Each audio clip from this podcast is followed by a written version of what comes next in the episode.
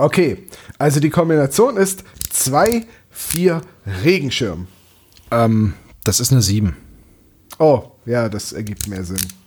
Oh, könnt ihr mal hinne machen mit dem Schloss? Wir haben noch 37 Minuten, um hier rauszukommen. Ja, sagt der Mann, der beim vorherigen Rätsel im Alleingang fünf Minuten verschwendet hat. Hey, immerhin habe ich den Schlüssel im Bällebad gefunden. Ja, und da ist ein Mordspaß dabei, so wie es scheint. Ja, aber das Bällebad war ja nicht groß genug für uns alle drei. Ach, es ist ja auch jetzt egal. Was ist in der Truhe? Ähm, dieser Umschlag und da drin drei Zeichnungen. Zeig mal her. Ähm, da sind drei Jungs drauf zu sehen. Die sind irgendwie so am Strand, ne? Irgendwie so wie das aussieht. Ja, ich würde so. würd sagen, unter so einer Mole oder unter so einem Pier. ja. Und unter so einem Pier, ne? Das sind so Holzhintergründe. Hm. So, sollen das die drei Fragezeichen sein? Weiß nicht, Justus ist sehr schlank. Ja. Und Peter Welcher ist ist sehr sport, Justus? Der in der Mitte dann, ne? würde ich sagen, mit den dunklen Locken, ne? ja, und, und der, der links ist auf jeden Fall Peter, weil der ist der Einzige, der Angst hat die ganze Zeit. Und ein Muscle-Shirt trägt. Natürlich. Und aber auch ein bisschen Oberarm hat, also. Als einziger, ja. Es hat nicht so Spaghetti-Arme wie der hinten, wie Bob. Also wenn die das dann überhaupt sind, ne? Hat Bob Segelohren? Hat Bob nicht eigentlich eine Brille? Ja, gut, aber am Strand. Ja, aber der trägt doch später auch Kontaktlinsen. Ja, gut, das sehe ich jetzt auf dem Bild nicht. Ja, also auf jeden Fall ist da ein äh, ähm, draufgeschrieben noch Illustratorin Hanna Wenzel und Christopher Tauber steht auch noch mit im Copyright mit drin. Also Ja. zeichnet jetzt Christopher ja- also nicht mehr äh, die neuen drei Fragezeichen Comics oder was heißt das? Weiß man nicht, ne? Ich habe Keine keine Ahnung. Ahnung. Was Aber sagt- ist ja was cool, das denn- Bild, ne? Also Ja. Ich finde auch dieses Fernglas interessant, weil irgendwas schauen sie ja an. Also müssten sie theoretisch, stehen die jetzt unter der Mole, aber gucken aufs Meer, oder? Seht ihr das auch so? Lass, lass uns mal die nächste Zeichnung angucken. Ja, das ist hier ja ganz klar eine Polizeimarke, oder? ja. Ja, Rocky Beach Police Department, California. Tja. Meint ihr, dass, meint ihr, dass in Rocky Beach viele Fahrradcops unterwegs sind? Nee, ich denke eher, dass da sehr viele mit roter Badehose rumlaufen. So. Aber was heißt denn das? Was hat die Polizeimarke denn zu bedeuten? Auch wieder von Hannah Wenzel gezeichnet? Ich habe keine Ahnung. Könnte das sein, dass jetzt die, weil die ja das Ganze über den Hashtag ähm, Rocky Beach 2020 äh, so bewerben, dass es dann irgendwie was anderes ist? So dass es sozusagen wär- ein, ein Spin-off wird? Das wäre aber schon ein komischer Escape Room, der jetzt externes Wissen von Twitter voraussetzt, oder? Richtig, ja. Na, du, bei Kammer der Rätsel ist das nicht anders, ne? das, das stimmt. Hoffentlich müssen wir nie über die Folge reden. Äh, Aber wenn man Hashtag Rocky Beach 2020 macht, ist es dann, Ja, genauso nebulös wie dieser Escape Room hier, wo wir drin sind. ja, ja, aber ist es dann, sagt uns das dann, dass Rocky Beach jetzt in der heutigen Zeit angekommen ist und die Zeit weitergelaufen ist? Oder wisst ihr, was ich meine? Ich vermute, das könnte so eine Body-Geschichte sein, irgendwie von Inspektor Cotter. Wenn man jetzt diese Marke sieht. Aber lass uns mal eben das dritte Bild angucken. Vielleicht kriegen wir Ja. da noch ein bisschen mehr raus dann. Oh, was ist das denn? Oh, Schrottplatz. Aber äh, Gebrauch- das gebraucht. Ah, Tejon. Tejon. sieht nicht mehr ganz original aus, ne? Da ist Nee. auch Graffiti auf den, auf den Zaun geschmiert. Äh, Ja, Dead End, Go Hard or Go Home. Und was ich ganz interessant finde, ist, äh, in dem Wohnhaus ist das obere Fenster zugenagelt und man kann bei dem Fenster ganz links auch ein Brett vorm Fenster erkennen. Machen die so etwas wie The Walking Dead jetzt da draus? Ja, Der oder? Inside. Vielleicht hat der Schrottplatz auch einfach geschlossen in, in, in der Geschichte. Aber dann würde das, dann würde das aber nicht so. Das sieht, ich finde, das Ja, sieht sehr verrammelt denn? aus. Und ich bin mir auch ganz sicher, dass Titus sein Gebrauch, sein schönes Gebrauchtwarencenter Titus Jonas Schild ähm, nicht so verkommen lassen würde. Sagen wir mal so, ich glaube, wir kommen an der Stelle nicht weiter, aber wir könnten doch, wenn wir eh Twitter benutzen, schummeln und die Bilder einfach mal an unsere Spezies weiterleiten und uns deren Theorien anhören. Und Instagram machen wir auch mal zur Sicherheit. Das ist, das klingt nach einem guten Plan. Ja, dann machen wir das doch. Okay, Gut, ich stelle jetzt dann, rein, äh, mal da eben hier. Hashtag nicht vergessen, Hashtag Rocky Beach 2020. So, und solange wir warten, trinken wir einfach noch einen Tee. Und äh, Solange lassen wir den Escape Room Escape Room sein. Kann ich vielleicht auch ein Bier haben? Hopfenblütentee? Oh ja, das klingt auch gut. Ja, gut. Okay, ich auch, ich auch, ich auch.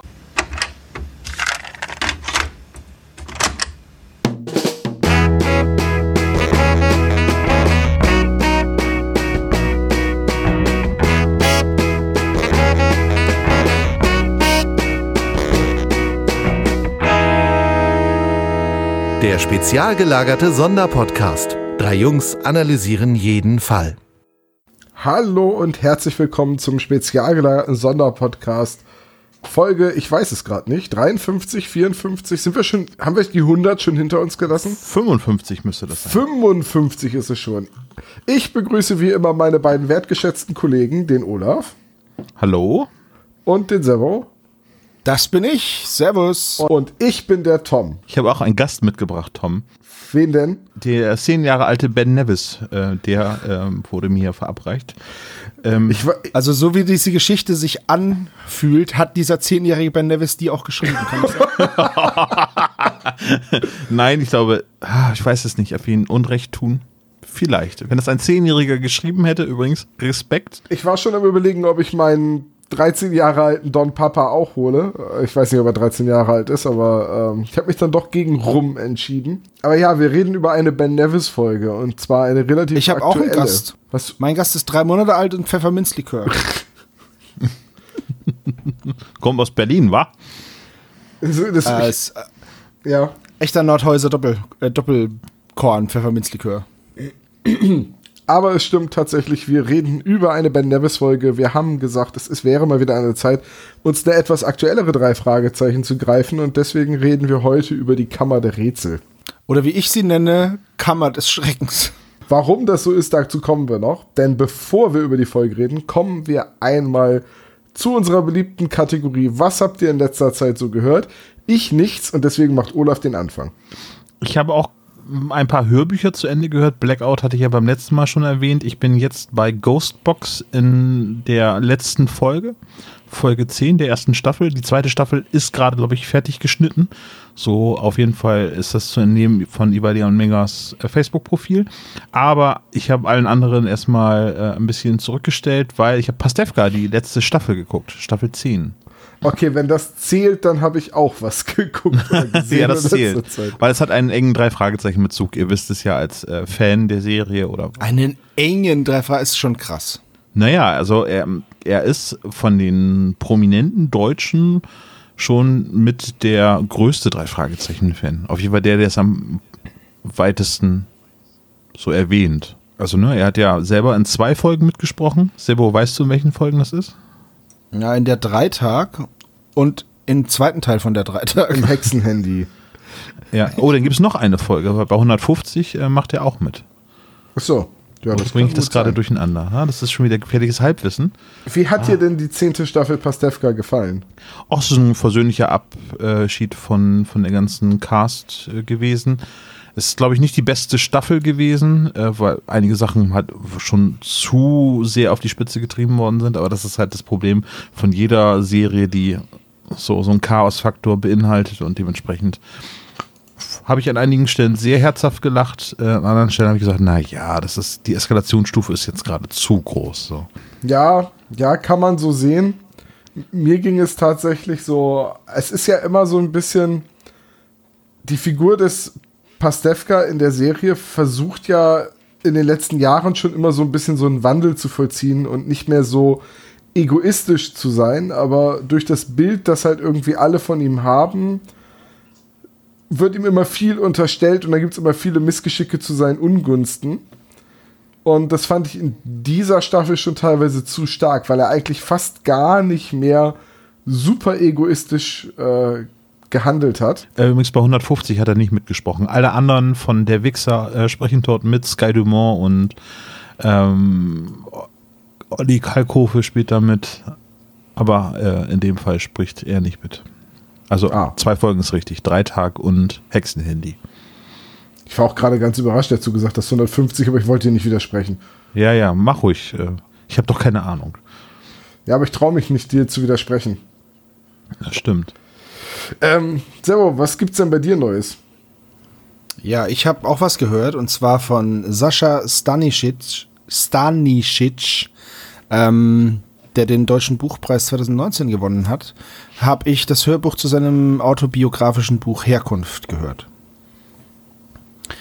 Ähm, was soll ich dazu sagen? Es ist vom Autor selbst gelesen mit einem wunderschönen, äh, also der Sascha Stanisic kommt aus Bosnien-Herzegowina, ähm, also aus, der Ehe, aus dem ehemaligen Jugoslawien und das Buch handelt halt von, hm, naja, es ist eben autobiografisch. Es handelt davon, wie er aus einem Land, der aus einem Land kommt, das es nicht mehr gibt, nach Deutschland gekommen ist und hier seine Liebe zur Sprache gefunden hat und halt eben zu dem wurde, der er heute ist. Und das Ganze ist in schönen kleinen Geschichten und ähm, Vergleichen und äh, verpackt halt einfach. Und das ist total, also es hat Spaß gemacht, das zu hören. Das ist jetzt mal was sag ich mal, was Ernsteres, aber da ist durchaus viel Humor mit dabei und er geht mit der Sprache total schön um und er hat nicht umsonst den Buchpreis gewonnen. Ähm, ja, es ist einfach, also ich fand es sehr hörenswert. Ich habe das Hörbuch auf CD gekauft und ähm, das gibt es aber auch bei Audible zum Beispiel. Hm. Ja, sagt mir persönlich ja, ich kann dazu, überhaupt ich will jetzt nicht, ich will jetzt nicht viel, ich will jetzt nicht viel dazu. Naja, das war so, ich habe ihn auf der Buchmesse, habe ich ihn lesen hören und ähm, stand da tatsächlich gerade als äh, der Herr Doktor auf Toilette musste und stand dann eben da und hab gewartet. Und da hat er das eben vorgelesen. Neben der und Toilette. Ich, nee, aber nee. Alter, ja. Der stand da neben der Toilette und hat skandiert. Entschuldigung, darf ich Ihnen aus meinem Buch vorlesen? Nein, gehen Sie bitte weg. Ich habe gerade einen Preis neben gewonnen. Dem verrückten, ist mir egal, gehen Sie einfach. Neben dem verrückten Bibeltypen? Nein, Quatsch. er, hat, er hat auf der ARD-Bühne gesprochen und da geht's eben, wer, wer schon mal auf der Buchmesse in Frankfurt war, da geht's dann eben, gibt's ein Treppenhaus und da geht's runter und man steht aber noch in diesem, in diesem Saal. So, also auf jeden Fall hat er da aus seinem Buch vorgelesen und ich habe dazugehört, fand seine Stimme sympathisch, fand die Stelle, die er vorgelesen hat, schön und dachte mir, hey, das muss ich mir mal anschauen. Und dann habe ich mir das Buch äh, gekauft, beziehungsweise schenken lassen, das Hörbuch. Ähm, und ja, jetzt habe ich es gehört, auf vielen Autofahrten durch Deutschland hin und her. Und ich fand es sehr, sehr schön. Ich kann es empfehlen, wenn man halt so auf ich weiß nicht, wie ich das beschreiben soll. Hört euch an. Mhm. Das kostet einen Zehner bei Audible oder ein Guthaben. Kauft's euch, hört's euch an. Der Mann hat nicht umsonst was gewonnen. Ich fand's gut. Fällt mir ein. Es ist nur schwer zu beschreiben. Fällt mir ein, ich habe doch was gehört in letzter Zeit. Hau raus. Und zwar habe ich eine Hörbuchfassung der Kammer der Rätsel gehört. Und zwar nicht die, die ich mir von meiner äh, Vorlesesoftware habe vorlesen lassen, sondern tatsächlich habe ich bei YouTube jemanden gefunden, der ein Hörbuch de, äh, der Geschichte produziert hat. Also der hat sich mit dem drei Fragezeichen Buch hingesetzt und hat das komplett vorgelesen. Nennt sich dann Let's Read. Ähm, in den Kommentaren stand, dass er wohl einen schwäbischen Dialekt hat. Ich konnte das nicht so richtig zuordnen. Ich fand es aber irgendwie ganz charmant und habe es mir dann tatsächlich ganz angehört. Darf man das?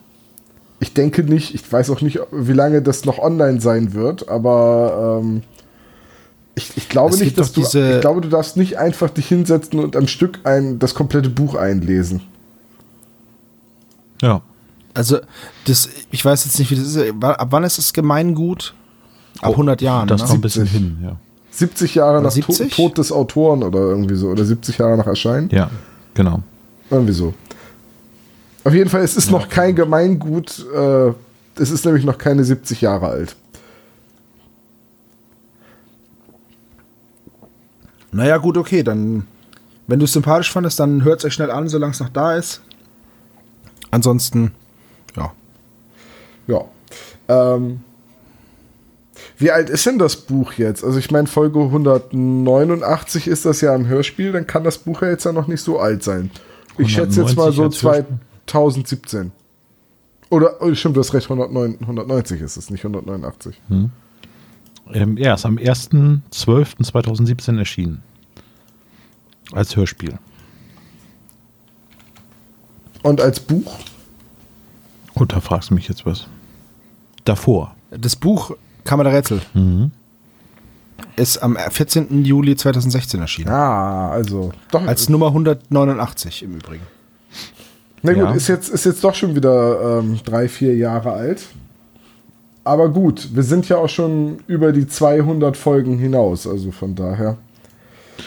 Ähm, ist ein ähm, Buch, was äh, parallel begleitet worden ist äh, mit einem äh, Brettspiel beziehungsweise einem Escape-Spiel, Haus der Rätsel.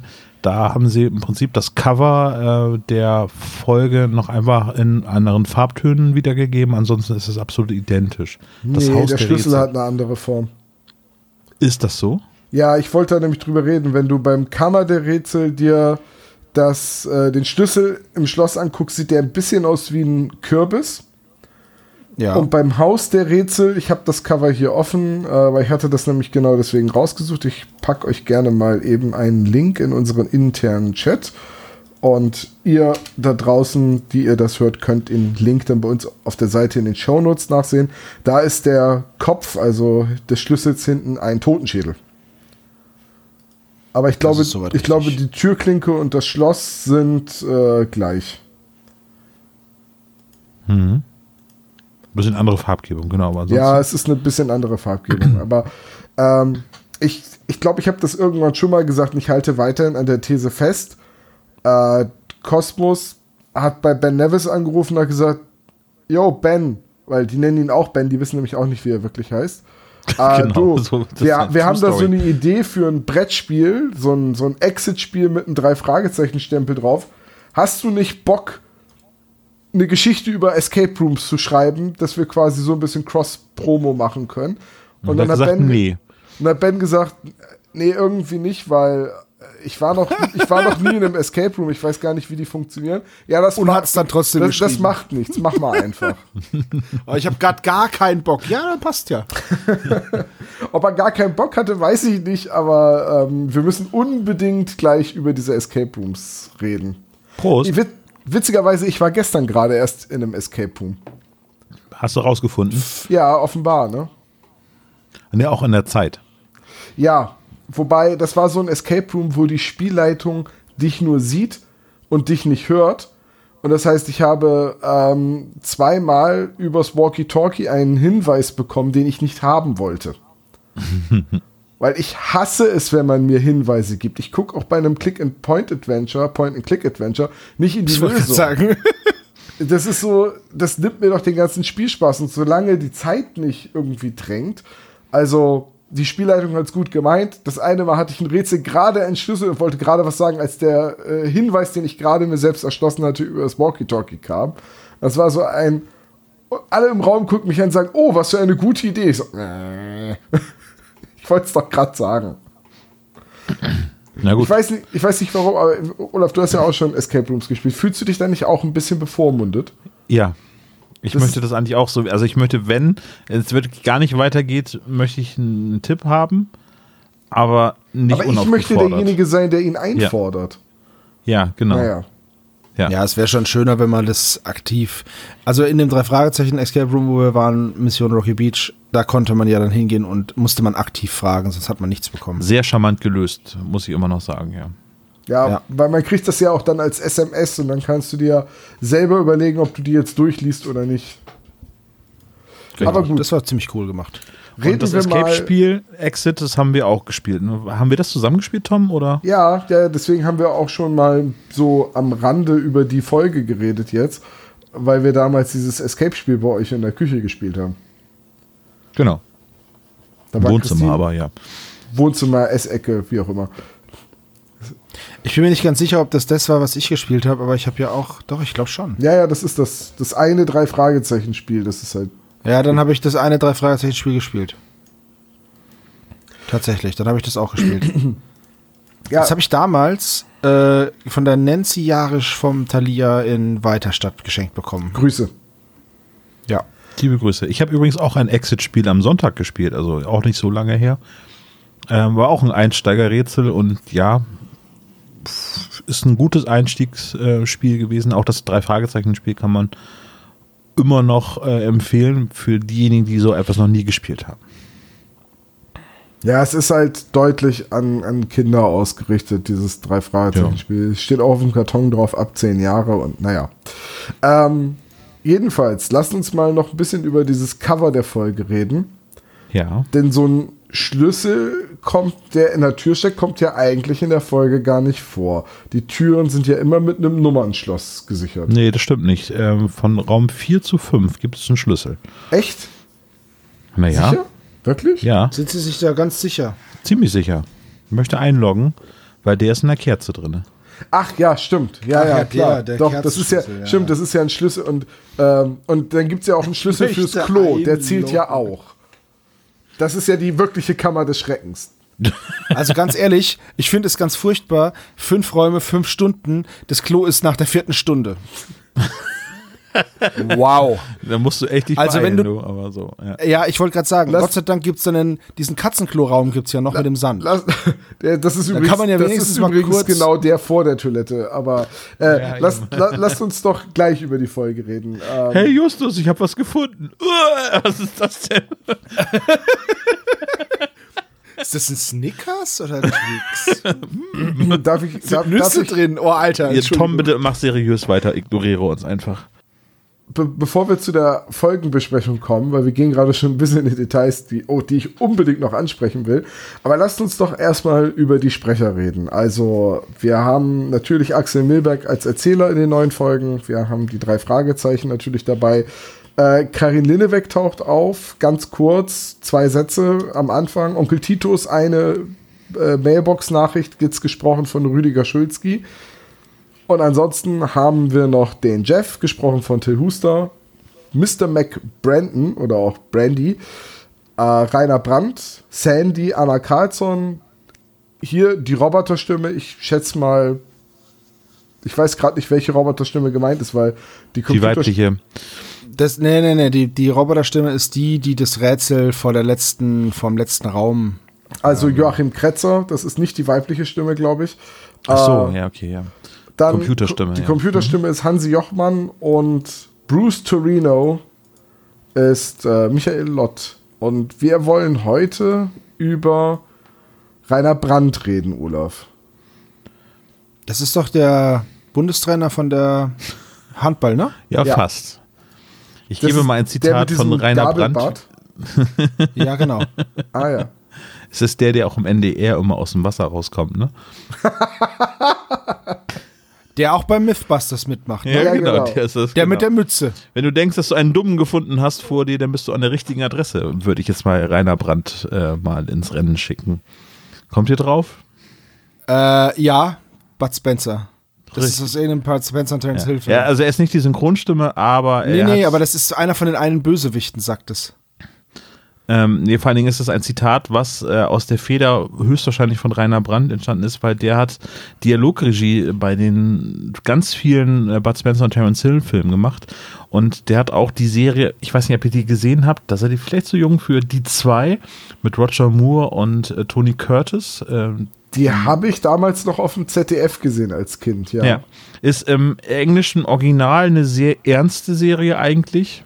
Hm, Zwar gibt es dort auch eben ähm, so ein bisschen so den Womanizer Tony Curtis und den, den Lord, äh, der von Roger Moore gespielt worden ist. Aber erst durch diese ähm, Dialoge im Deutschen ist die Serie hier recht erfolgreich gewesen. Ich glaube sogar erfolgreicher als in England selber. Aber das hat man öfter tatsächlich im Deutschen, dass, dass Serien mit der Synchronisation erst erfolgreich werden. Das war so. Ein Beispiel die dafür Zeit, ist- Ne? Also, Ja. es gab ja von vielen Dingen zwei Synchronfassungen. Es gibt ja auch viel bei vielen Bud Spencer und Terence Hill Filmen noch eine ernste Synchronfassung.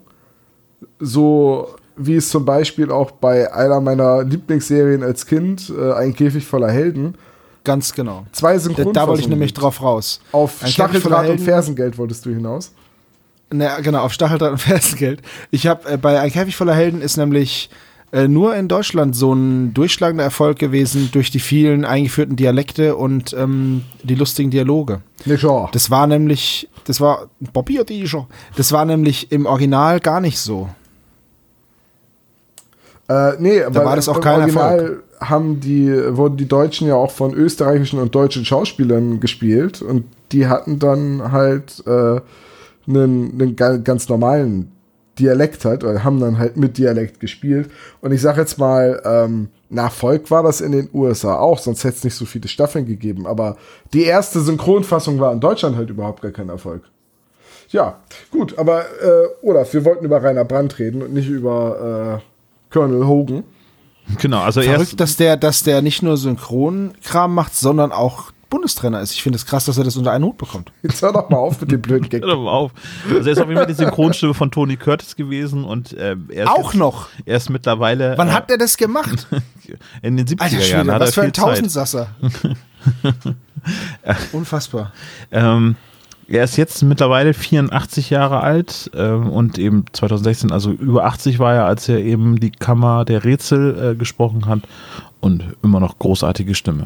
Mac Brandy. Ganz ehrlich, hört sich nicht an, als wäre er über 80. Ja, ähm, wo Finde ich- finde ich richtig cool. Möchte ich nochmal eben ganz kurz Bezug nehmen. Ich habe auch das Gefühl, dass Tante Mathilda in den letzten Jahren eigentlich gar nicht gealtert ist. Muss ich ein bisschen Abstriche machen. In dieser Folge klang sie zu Anfang schon ein bisschen. Ja, ne? Und ich dachte, das gesetzter. hätte ich mir eingebildet, aber ja, äh, Tante Nee. Mathilda klang etwas älter in der Stimme Ja. und hat ja auch nur einen ganz, ganz kurzen Auftritt. So als würde man die Takes mit Tante Mathilda, die man braucht, eben schnell aufnehmen. So, ke keine Ahnung. Und ich habe das Gefühl, dass Oliver Rohrbeck alias Justus Jonas in dieser Folge ein bisschen verschnupft war. Was war er? Verschnupft. Verschnupft, äh, vielleicht. Ich habe so ein bisschen das Gefühl gehabt, so Oliver Rohrbeck war so ein bisschen im Märchenonkelmodus, dass man sagt so, oh, toll, hm. aber auch, Das auch hat sich angehört wie Benjamin Blümchen. Ja, aber auch nur am Anfang ist er Benjamin Blümchen. Ne? Wer, wer weiß, was der Oliver Rohrbeck da alles hat. komm schon. Das bin ja ich. Das leid. Blümchen. Terror! Kennt ihr diese Werbung von der bescheuerten Terrortorte? Wo dieser Konditor diese blöde Torte macht und am Ende kommt Benjamin Blümchen und wirft so einen Sack voller Streusel halb auf den Kuchen, halb daneben, so total unmotiviert. Und der dumme Koch hat nichts Besseres zu tun, als zu sagen, Benjamin Meisterkonditor. Alter, dann bin ich auch ein Meisterkonditor, wenn ich nur bunten Scheißdreck auf den Kuchen werfen muss. Ja, so werden amerikanische Torten gemacht, ne? Ätzend. Benjamin Ja, Blümchen also- ist halt der Jackson Pollock unter den Konditoren. Er ist, Benjamin Blümchen hat übrigens nicht gesprochen, Rainer Brandt, sondern aber Jean-Paul Belmondo, Elvis Presley und Tony Curtis haben wir schon drüber gesprochen. Also eine ganze Menge an bekannten Stimmen. auch noch irgendjemand aus diesem Jahrhundert? Äh, nein. Okay. Ja, dann ähm, denke ich, es ist an der Zeit, dass äh, wir über den Klappentext reden. Der Klappentext ist in, seiner Vor in seinem Vorkommen ein, ein sehr kurzer Text. Eine Wette der seltsamen Art. Justus, Peter und Bob sollen sich in weniger als sieben Stunden aus sieben verschlossenen Rätselräumen befreien. Was? Doch der Spaß entpuppt sich bald als tödlicher Ernst. Ja, das ist der Klappentext, den man auf dem Wiki findet. Ähm, den wollte ich mal, den wollte ich mal deswegen vorlesen, weil ich mich gefragt habe, ist es im Buch, sind es sieben Räume? Ja. So, das ist nämlich im, es sind ja nur fünf in, im Hörspiel. Ne? Ja, ist vollkommen richtig. Du liest gerade den Klappentext des Buches. Genau. Denn auf- ich wollte das nur mal, Ja, auf rockybeach.com steht beim Hörspiel auch ein anderer Klappentext. den werde ich jetzt sofort vorlesen. Eine Sekunde. Hast du mal einen Link? Ja, habe ich. So, der Klappentext von der, vom Hörspiel ist nämlich ein Auftrag der seltsamen Art. Die drei Fragezeichen sollen bei einer Wette behilflich sein. Gesucht ist ein Team aus klugen Köpfen, die sich in weniger als fünf Stunden aus fünf verschiedenen Rätselräumen befreien können. Wer wäre da geeigneter als Justus, Peter und Bob? Doch was zunächst als Spaß beginnt, entpuppt sich bald als gefährlicher Ernst. Ist das so? Äh, nein, das ist so ziemlich, das ist ungefähr, das ist so eine Bildzeitungsüberschrift. Ja, oder? das ist, das ist Clickbait. Aber was mega. hätten, sie, was hätten sie hinschreiben sollen? Der Spaß beginnt und dann entpuppt es sich als ziemliche Grütze oder was hätten sie Der Spaß beginnt und am Ende brauchen alle drei erstmal zwei Dosen Bier. Ey, ohne Mist, das wäre aber sehr cool gewesen. Der Spaß beginnt und entpuppt sich am Ende als gewisse Grütze.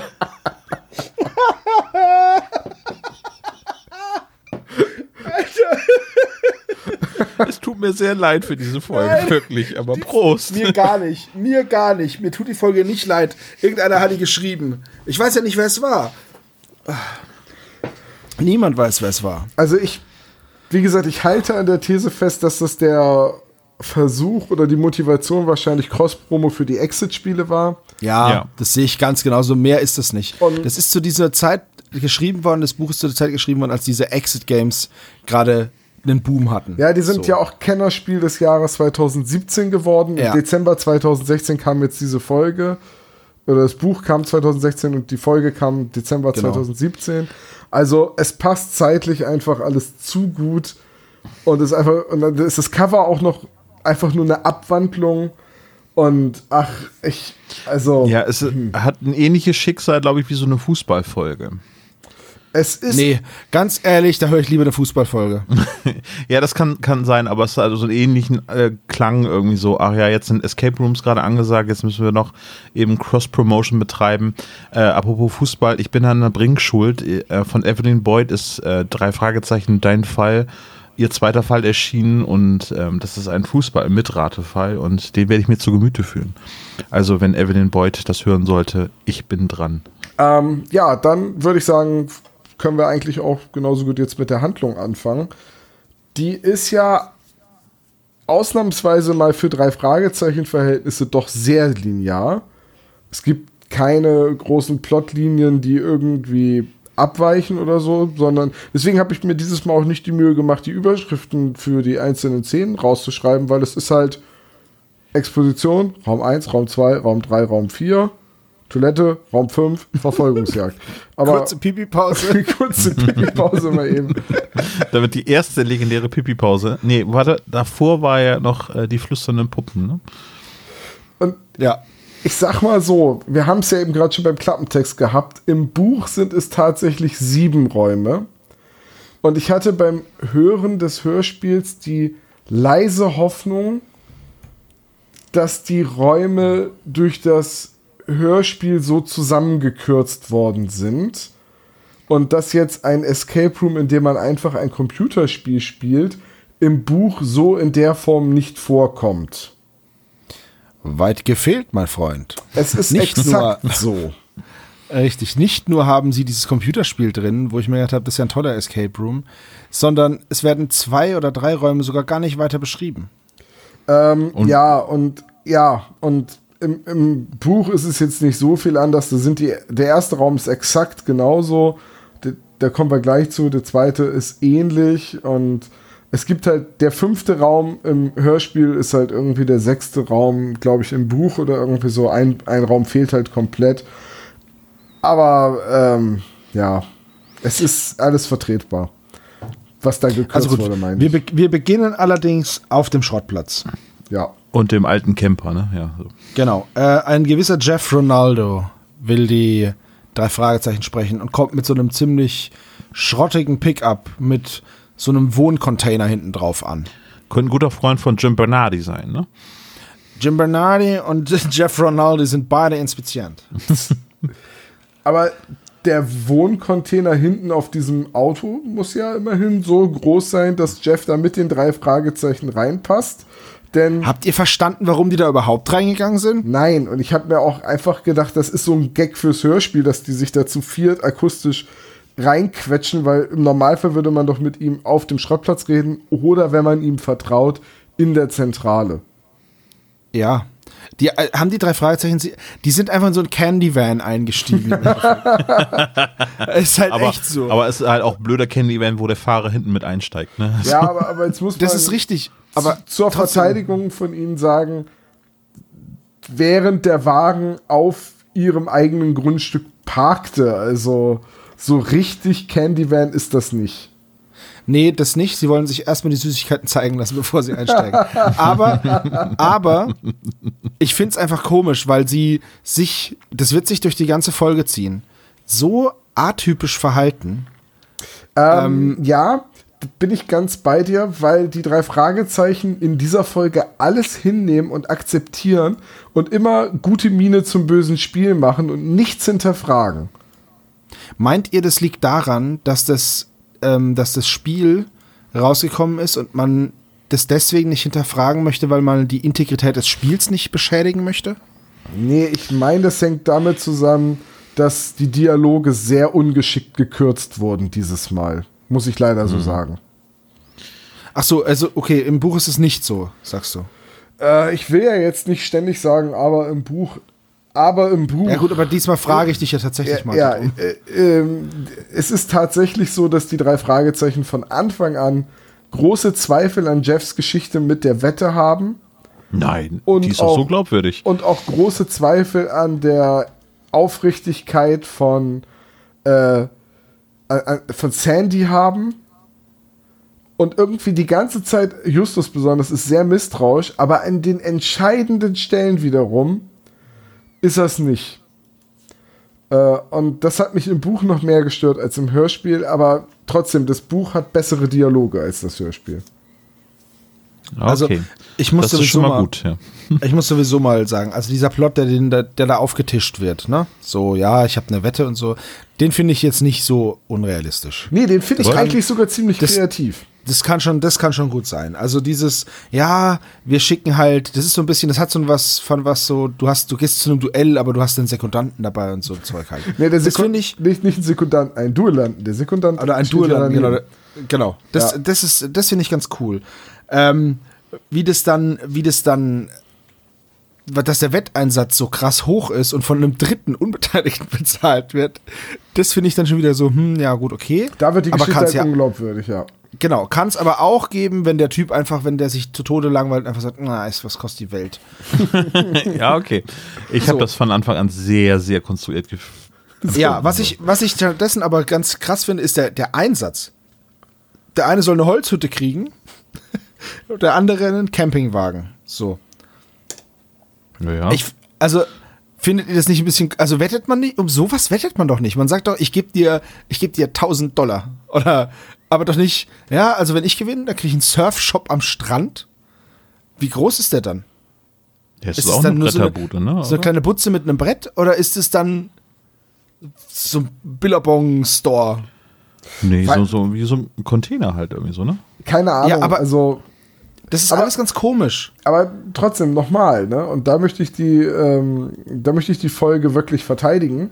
Die Idee, die drei Fragezeichen für so eine Aufgabe anzuheuern, ist wirklich gut und kreativ und erinnert ja. mich ein bisschen an Grusel of Campbell Castle. Nee, äh, wie heißt die Folge, wo sie die Erschrecker spielen?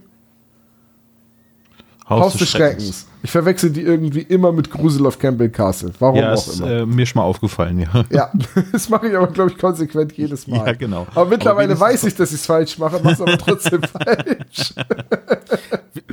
ja, aber Wisst ihr, was ich auch interessant finde? Und was ich auch total Fragezeichen atypisch finde? Dass Peter fragt, ja, okay, das ist jetzt die Wette, alles klar. Ja, und was haben wir davon? Ja, normalerweise Entschuldigung? also was ist aus den Zeiten geworden, wo die drei Fragezeichen keine Belohnung für ihre Dienste Ja. Das ist ja auch kein Fall, den sie lösen müssen, sondern das ist nur eine Beauftragung, Rätsel zu knacken. Okay, und genau das ist die einzige Erklärung, die ich dafür hätte, wo ich sage, okay, gut, verstehe ich, aber das ist dann auch schon ein bisschen, das ist schon ein bisschen krass. Ja, wenn du also, wenn du jemand in Not bist, dann machen wir das für umsonst. Wenn du trotz, wenn du unsere Expertise aber auch so nutzen möchtest für ein Spiel, dann kostet es dich direkt mal dein Auto. das du dann nicht mehr brauchst, weil du ein besseres Auto kriegst. Ja, aber trotzdem. Naja, äh, Peter ist da schon sehr raffgierig. Ich glaube aber einfach, weil Peter war ja mal so ein richtiger Autonah, so in den Crimebustern, wo er dann in der Ölgrube oder wie das heißt, äh, neben der Zentrale an Autos rumbastelt und so. Ja, aber da kann sich doch in Folge 189 kein Mensch mehr dran erinnern. Also derjenige, der das jetzt, wir dürfen nicht vergessen, wer das jetzt zuerst konsumiert.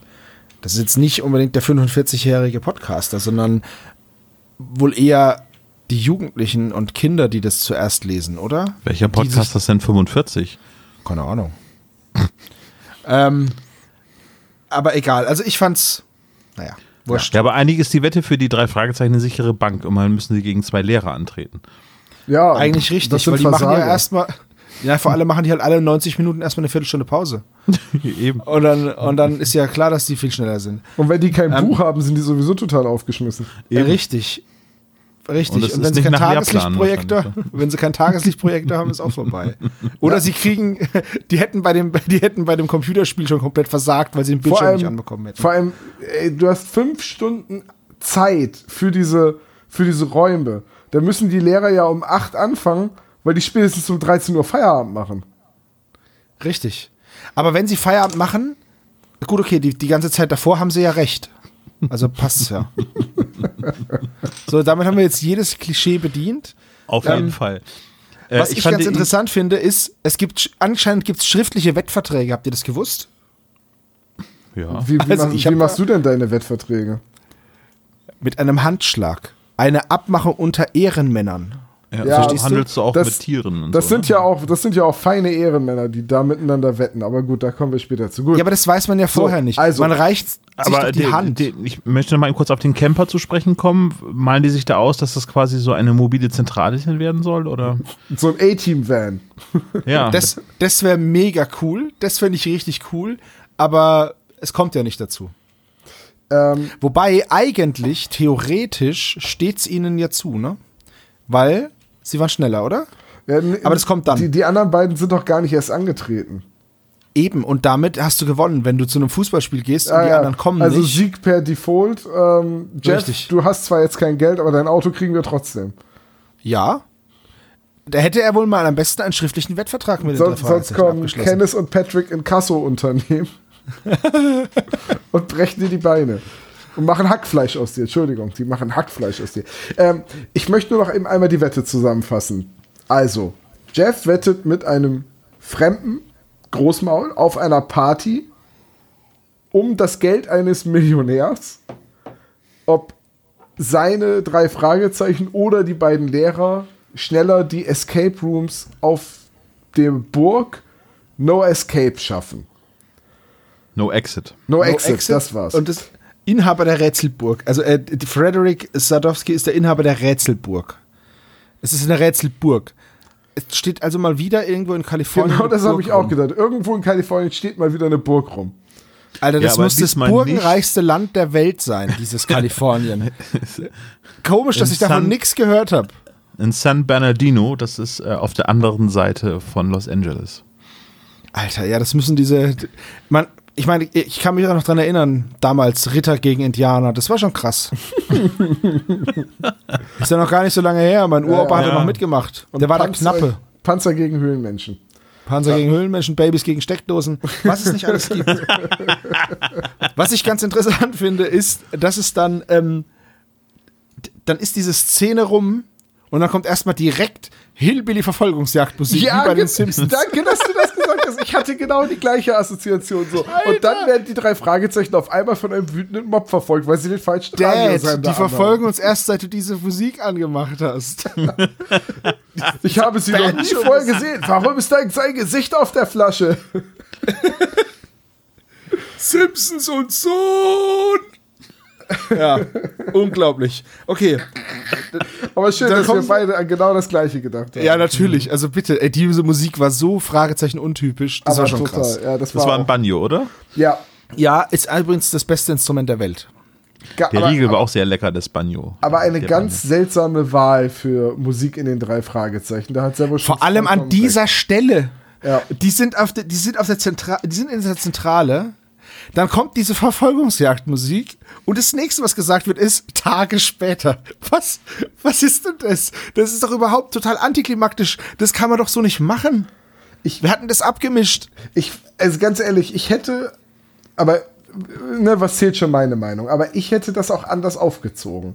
Ich hätte den Anfang des Buches ähm, umgeschrieben. Ich hätte einfach die drei Fragezeichen mit Jeff im Auto starten lassen, der sie gerade zu der Burg hinfährt. Und unterwegs gehen sie nochmal die, die, die Details des Auftrags durch. Dann hättest du dir diese Hillbilly-Musik gespart. Ähm, du hättest einen Sprecher weniger bezahlen müssen, auch, auch wenn es schade ist, wenn Tante Mathilda nicht auftritt, etc., etc. Also ich, weißt du, ich verstehe halt nicht, warum an der Stelle so äh, minutiös am Buch festgehalten wird. Aber dann fliegen zwei Escape Rooms raus. Ja, Obwohl die halt- eigentlich das Kernelement dieser Handlung sein sollen. Ja, richtig. Und die heißt ja auch Kammer der Rätsel. Naja. Aber es also sind ja sieben Kammern, ne? Also Ja, da ist ja so das einiges ist- falsch, ne? Ja, das ist, es ist komisch. Normalerweise heißt es ja, man soll in eine Geschichte so spät einsteigen wie möglich. Aber gut, das wurde hier halt nicht gemacht. Genau, Einstieg in der Folge. Hey, wir haben es geschafft. Na, In die Das heißt- Eröffnungsszene, Herrgott. Du weißt, Ist was ich meine. klar, Es gibt, es gibt doch diese Regel, wenn du eine Geschichte schreibst und du liest den ersten Satz und die Geschichte funktioniert doch ohne den, dann streich den Satz. Richtig. Ja. Und so lange, bis es nicht mehr funktioniert. Ja, gut, okay. Wenn man hier jetzt noch mehr anfängt zu streichen, bis es. Nee, egal. Ähm, gut, nä- nächste Szene, also sie sind dann bei, bei dieser äh, Burg. Ja, sie fahren da hin und es kommt erstmal fast zu einem Unfall. Ja, genau. da- Das ist auch ganz, ganz schräg, äh, weil das im Hörspiel gar nicht mehr thematisiert wird, ne? Nee, das ist einfach. Ja, gut, später sagen sie dann, ja, vielleicht war das ja der und der. Aber es ist, ich denke mir auch, wie oft war das jetzt schon, dass den drei Fragezeichen ein Auto, ent- das könnten wir eigentlich auch mal in Klischee-Koeffizienten aufnehmen. Den kommt ein Auto entgegen, sie müssen ausweichen, fahren irgendwo dagegen, sie werden abgedrängt, fahren irgendwo dagegen. Es ist doch ständig. Also ich fahre jetzt, ich fahre jetzt Super Papagei, ist es Mr. Claudius, der da. äh, Ja, es ist ständig, dass die mit, mit Autos angegriffen werden. Und also, naja. Es ist schon verrückt, Schon etwas, ja. ich. Ja. Gut, aber dann sind sie auch schon da. Ja, sind sie. Äh, es ist geschlossen. Natürlich. Klar. Es macht Mr. überhaupt keinen Sinn. Mis- nee, Mr. McBrandon macht ihn auf.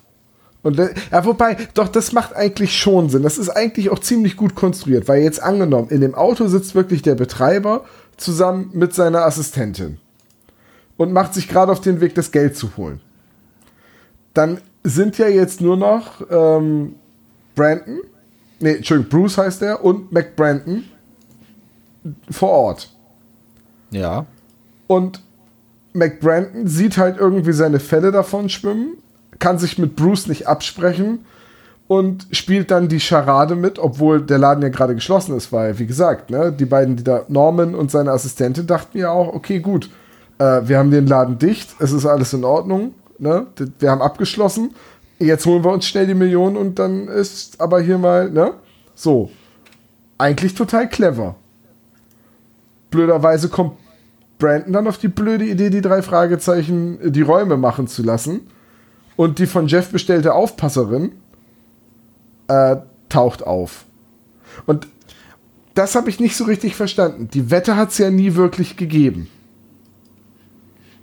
Nee. So, warum hat Jeff dann diese Schiedsrichterin angeheuert? Ich weiß es nicht. Äh, Und das habe ich, auch- das hab ich auch im Buch nicht verstanden. ich weiß es nicht. Die ist, glaube ich, einfach dabei, um zu nerven. Ja gut, das tut die Figur, aber Schafft Ja. sie sehr gut hier.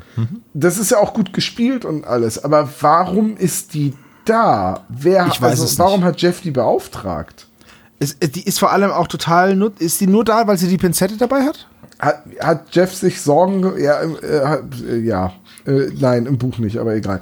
Äh, hat Jeff sich Sorgen gemacht, dass die drei Fragezeichen ihn übers Ohr hauen? Oder, Ja, was soll die Nee, jetzt das macht wieder machen? gar keinen Sinn. ja. Also, habt Buch macht das auch keinen Sinn, oder? ich, zumindest habe ich es irgendwie nicht verstanden. Also, ich habe das Ende auch tatsächlich nur gehört. Vielleicht habe ich es überhört. Dann bitte in den Kommentaren wieder unser gefährliches Halbwissen korrigieren. Aber nee, eigentlich macht es keinen Sinn, dass Jeff Sandy anheuert. Und das ist auch eine der großen Plotlücken, die können wir gleich mal vorwegnehmen.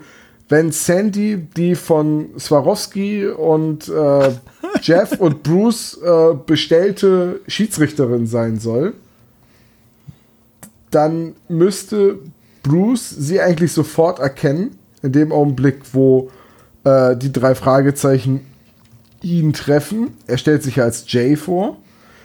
Wenn Sandy ihn kennen würde, weil, sie, weil diese Wette existiert, müsste sie Jay sofort entlarven können. Und spätestens als Justus klar wird, dass es sich bei dem Mann da um äh, eben Bruce handelt, müsste ihm sofort klar sein, dass die Wette fake ist, weil dann hätte Sandy ihn erkennen müssen. Sandy erkennt ihn aber nicht. Ja, Die beiden flirten sogar noch miteinander, als würden sie sich gerade zum ersten Mal sehen. Ist richtig, ja. Ich kenne sie Aber- nicht, ich sehe sie heute zum ersten Mal. Hey, Puppe, wollen wir noch essen gehen? Das geht klar mit dem Essen gehen. Sind die drei Sag mal- Buben hinter den Ohren nicht noch etwas grün? Wisst ihr übrigens, dass der Mr. Norman einen wichtigen Banktermin hat? Nee, wieso? Ja, wisst ihr, wer Mr. Norman ist? Nee. Ja. Wird auch in der Szene nicht gesagt, aber Mr. Also- Norman ist nicht da. Also, ja, ja, ich weiß es. Mr. Norman Ja. ist der Betreiber der, des, des Escape Rooms. Weißt du, wann du das erfährst? Ja, später in der Folge. Ganz zum Schluss. Ja, ja. Das macht gar keinen Sinn. Alle fragen nach Mr. Norman, aber keiner sagt, wer es ist. Es bringt nichts. Tja, Das ist noch ein zusätzlicher Name, der mit reingebracht wird, äh, zu den anderen Namen, wo sich jeder sowieso anders nennt. ja, Sandy heißt wirklich Sandy. Ja.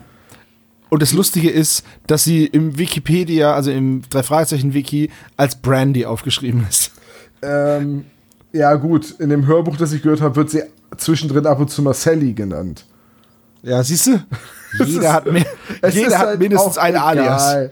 Ist Aber ist es egal. Sandy Meyer-Wöllen, die da als Vorbild ge äh, genommen worden ist? Ich habe keine Ahnung, wer das ist. Die Handtaschendesignerin von Oliver Pocher, die. Oder vielleicht ist es Brandy Oliver Brandt. Pocher trägt Handtaschen?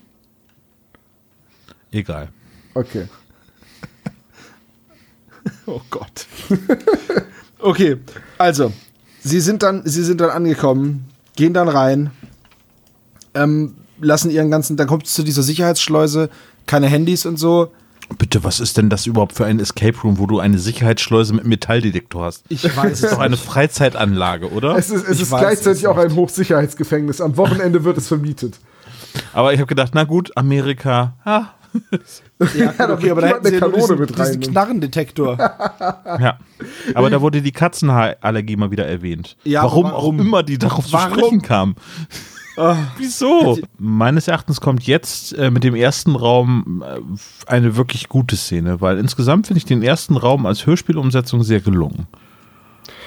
Es ist, glaube ich, auch das Rätsel, was am besten im Hörspiel funktioniert. Mit dem Ich glaube auch am, am meisten ausgearbeitet von Ben Nevis, würde ich mal behaupten, weil die anderen Räume sind, ja, kommen wir drauf zu sprechen. Naja, aber- den ersten Raum finde ich ziemlich cool. Mit einem Code, ähm, ich, das Feeling eines Escape Rooms ist total gut eingefangen. ja, finde ich auch. Äh, MC Escher oder M.C. Escher hängt an der Wand. Richtig? Ihr wisst, wer das ist? Ja, das ist ein niederländischer Künstler und Grafiker, der äh, durch diese Darstellung dieser unmöglichen Figuren bekannt geworden ist. Ja. der, der Hast du auch mit der gewusst, dass Perspektive der- gespielt. Kennst du das unmögliche Dreieck? Ja. Weißt du, von wem das ist? Möbius. Das ist von Roger Penrose und das, das Vorbild davon war halt MC Escher. Ja. Es ist Das- nachempfunden einer Möbius-Schleife sozusagen, ne? Ja. Es, es ist Möbius Band, ja. Jetzt Ja. haben wir nämlich auch, jetzt sind wir unserem Bildungsauftrag auch mal kurz nachgekommen. Ja, was ist Ja, groß, außer- weiß, nicht orientierbar und schwimmt im Meer? Möbius dick. Oh, nicht Nein, schlecht. jetzt kommen wieder solche komischen Witze, so Akademiker-Humor. Ach Mann. Ja. Okay, dann sag ich euch noch, es gibt ja auch noch Bilder von Sherlock Holmes, die in dem Raum hängen. Und Ja. dann sag ich euch noch, dass der bekannteste Sherlock Holmes Illustrator Sidney Paget oder Paget, Paget oder Paget ist, ähm, der die Bilder für die Geschichten in The Strand gezeichnet hat. Diese schönen schwarz-weiß äh, Hm. Bilder. So Kupferstiche sind es, ne? Genau. Jetzt muss man aber auch dazu sagen, dass sowohl äh, die Escher-Bilder als auch die Sherlock Holmes-Sachen überhaupt nicht zur Rätsellösung beitragen. Nee, Null. überhaupt nicht. Ich habe auch nicht verstanden, warum die da hängen. Aber Ja, ich schätze mal Ablenkung. das Ja. hat geklappt. Früher waren so Rätsel eher minutiös aufbereitet, dass man mitraten konnte und da, da wurde einfach kein Raum für gelassen. Ne? Also sie lösen das äh, und sie sehen, also die ganzen Herleitungen der Rätsel, die sie dort lösen, sind nachvollziehbar, aber es regt nicht zum Mitraten an. Also wenn man jetzt zum Beispiel von der gefährlichen Erbschaft das Rätsel so sieht, konnte man noch so ein bisschen mitraten, obwohl das auch natürlich ergebnisorientiert war, das Rätsel. Ja, aber äh, du sprichst da einen ganz wichtigen Punkt an. Eigentlich lädt so eine Escape Room-Folge dazu ein, sich gute Rätselverse zu überlegen, die man Ja. ausnahmsweise mal nicht mit einer total abstrusen Begründung in eine Handlung einflechten muss. Es war ja in Ja, den sie alten einfach da Folgen- sein, ja. Ja, so, so beim bei gefährliche Erbschaft ergibt das total Sinn, dass das ein Rätsel ist, um das Testament zu finden. Das ist ja quasi eine Schnitzeljagd, die ganze Folge. Ja. Bei ähm, beim seltsamen Wecker hingegen ist es schon wieder seltsam, dass er ein Rätselvers hinterlassen hat. Und beim, beim Superpapagei klappt es dafür wieder ganz gut. Von daher, eigentlich wäre das hier eine Gelegenheit gewesen, mal so richtig drei Fragezeichen typische äh, Rätselverse einzubauen, ohne sie gut begründen zu müssen. Ja, ohne sie wobei halt bei Escape Rooms halt Ja. immer eher ähm, visuelle Rätsel existieren und weniger auditiv. Ja, Ich wollte es gerade sagen, es ist halt, es ist halt ein bisschen schwierig, weil Setz- der Escape setz- Room ja eine, so, so eine ganz körperliche Erfahrung ist halt einfach, ne? Wo du dann halt, äh, wir waren ja selber schon drin, wo du dann halt irgendwie Sachen zusammensuchen musst. Aber ich hätte das auch super gefunden, wenn die einfach ähm, mit mehr Rätselversen gearbeitet hätten, die man halt auch da irgendwie mit Gegenständen hätte darstellen können. Man hat es ja auch hier so gemacht, dass man unter dem findet man das bisschen, äh, da ein bisschen ähm, Material und da findet man das und dann setzt sich das zusammen zu einem Vers und dann muss man den lösen. Das hätte ich auch ähm, cool gefunden. Da hätte man richtig viel machen können. Ja, jetzt muss man aber auch dazu sagen, ähm, ein Escape Room Versuch, der ist sowohl in einem Buch als auch in einem Hörspiel schwer umzusetzen, wenn du nur Beschreibungen hast, weil es, wenn du beschreibst, was die Charaktere die ganze Zeit machen, wird das halt sehr schnell sehr langweilig. Richtig, das ist immer schwierig. Ja. Ja, also wie gesagt, der erste Raum ist aber trotzdem gut umgesetzt. Also ich finde den, es passiert was und äh, Sandy nervt, was sie machen soll. Das Einzige, was sie eben nicht erwähnt haben, ist, dass in der Ecke jemand sitzt mit einer Harfe. Mit einer was? Mit einer Harfe. Achso. Der dann, der dann Sei doch einspielt, froh, dass sie den Banjo-Spieler nicht mitgenommen haben. Aber, aber so ein Banjo-Spieler, den stelle ich mir immer hinten mit so einem Strohhut auf einer Pritsche sitzen. Wer ist der Typ? mir- Keine Ahnung, aber er folgt uns für die ganze Zeit. Wisst ihr, wir sind, wir sind aber auch doof, ne? Wir hätten auf den Banjo-Spieler auch selber kommen müssen. Das ist ja Escape Music. Ja? Davonlaufen-Musik. Deswegen Escape Room, verstehst du? Ja, habe ich. Bedummt. Brüller. Ja, aber ich habe doch den nicht eingebaut, den Banjo. Mann. Ja, das stimmt schon. Ähm, so, Raum 2. Nee, nee, halt. Ach Mensch. Äh, Das Rätsel ähm, Gwyneth Paltrow, ähm, Die heißt nicht Gwyneth Paltrow. Die heißt Gwyneth Paltrow. Paltrow, Gwyneth, nicht Gwyneth Paltrow. Paltrow. Das, weißt du, was das ist? Das ist in jedem siebten Ei die drei von der Tankstelle. Gwyneth Paltrow. Benno Benzin. Es, es Ja. ist aber Gwyneth Paltrow, die jetzt ihren komischen Online-Shop Goop hat, oder? Genau, Ja. ich wollte auf diese Kerzen zu sprechen kommen, die ja in Raum 4 zu finden sind. Ne? Ja. Oh, ich habe hier eine Kerze gefunden, sagt Peter. Die riecht aber komisch. Worauf spielst du gerade an? Hast du, habt ihr das nicht mitgekriegt? Nein. Okay. Wonach sollen Lass diese das Kerzen kurz riechen? erklären. Du möchtest sagen, dass ich sollte sagen, oder? Ich habe ich hab wirklich keine Ahnung. Ich weiß, dass die esoterischen Schwachsinn verkauft. Aber was ist das Besondere Smells an like den my Kerzen? vagina Kerzen sind das. Was Und riechen die auch wirklich nach der von Gwyneth Paltrow? Ja, nach ihrer Aussage sollen sie nach ihrem Geschlechtsmerkmal riechen, ja. Sekunde. Da, Sekunde. Ist. Aha. Okay. Warte, Also- ich pack den Link in die Shownotes Nein, gerne mit bitte rein. nicht. Okay. Ich bin, ich bin gerade ein bisschen. Every day we stray further from God. Ich bin Ja, gerade ein bisschen kaputt im Kopf. Das ist ja. Du, da hast du was mit Gwyneth Paltrow gemeinsam.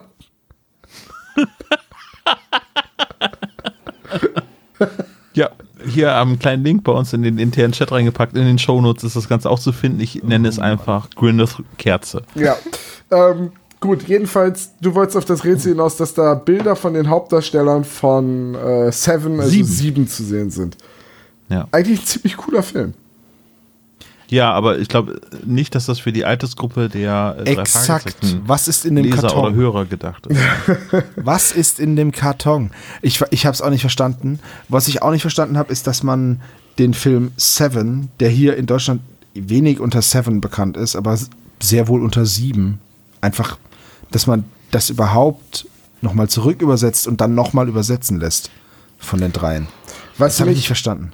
Was mich Ja, ja. an der Stelle viel mehr gestört hat, ist, dass der Escape Room, so wie er aufgebaut wird, immer externes Wissen voraussetzt. Also Stimmt, du kannst Wissen, dass du, da, ja. dass du nicht im Escape Room findest. Und also ein Escape Room, der externes Wissen voraussetzt, funktioniert eigentlich nicht. Stimmt, weil ich habe den Film zwar gesehen, aber halt damals, als er, ich habe den auf VHS, ich glaube, das sagt alles. Ja, Ich weiß, ich weiß doch nicht die Besetzung. so, und wenn du den Film jetzt nicht gesehen hast, dann kommst du nicht drauf, dass das eine 7 an der zweiten Stelle sein soll. Also Stimmt, ja. man, man versucht ja immer Wissen, das du mitbringen musst, zu vermeiden. Das ist ja, das ist ja genau das gleiche. Also das ist, das ist ja altes Adventure-Design. So in den 80er, 90ern war das noch normal, aber dann kam Mitte der 90er halt diese Welle von Adventuren, in denen du nicht mehr sterben konntest und die auch kein externes Wissen mehr verlangt haben. Wobei man das heutzutage wieder machen könnte. Ähm, kennt ihr zufälligerweise Notpron? Ja. Nein. Notpron ist ein browserbasiertes äh, Rätsel mit, ich glaube, über 150 verschiedenen Leveln. Und Die man auch rückwärts dann spielt oder so. ja, ja, und, und jeder, ähm, es wird halt immer komplizierter und du musst halt eine Menge Wissen mitbringen oder eben versuchen dir das zu ergoogeln. Also zum Beispiel hast du am Anfang, siehst du halt Punkte und Striche und dann kommst du relativ schnell drauf, ah, okay, das ist Morsecode, den kann ich mal eben im Internet nachsehen, dann kann ich das übersetzen.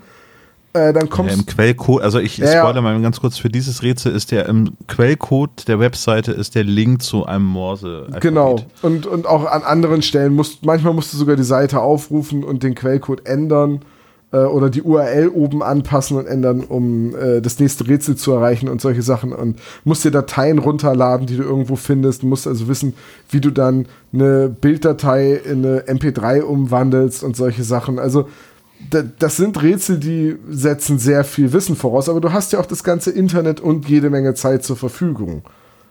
Aber einem brauchst du Escape auch mathematisches Verständnis, weil ich wüsste zum Beispiel, oder, oder Informatiker. Ja, wissen, ja, das ist, das ist, Ahnung, wie das ist kein soll. Rätsel für, für jeden. So. Da ist es auch Ja, ist überhaupt ja nicht drauf ausgelegt. Ist ja okay. Ich, ich bin bei Notpron auch nie sonderlich weit gekommen. Ich habe mir das immer mal vorgenommen, mich da nochmal wieder ranzusetzen. Ich habe das auch äh, angefangen. Ich bin bis Level 49 oder so gekommen und da wurde schon sehr, sehr abstrus so. Da war ich sogar weiter damals. Bei meinem ersten Durchgang habe ich Ja, das kann sein, weil man musste 60 dann irgendwann, gab es zu dem Punkt irgendwie, na, habt ihr euch auch aufgeschrieben, wie die Lösung der alten Rätsel waren? Ja. Und du denkst, Ah, ah, dann musstest du zurückgehen nein. und so weiter. Naja, Aber wo Ja. wir gerade bei Rätseln sind, die nicht für jedermann was sind, äh, es gibt auf YouTube einen Typen, der heißt Chris Ramsey.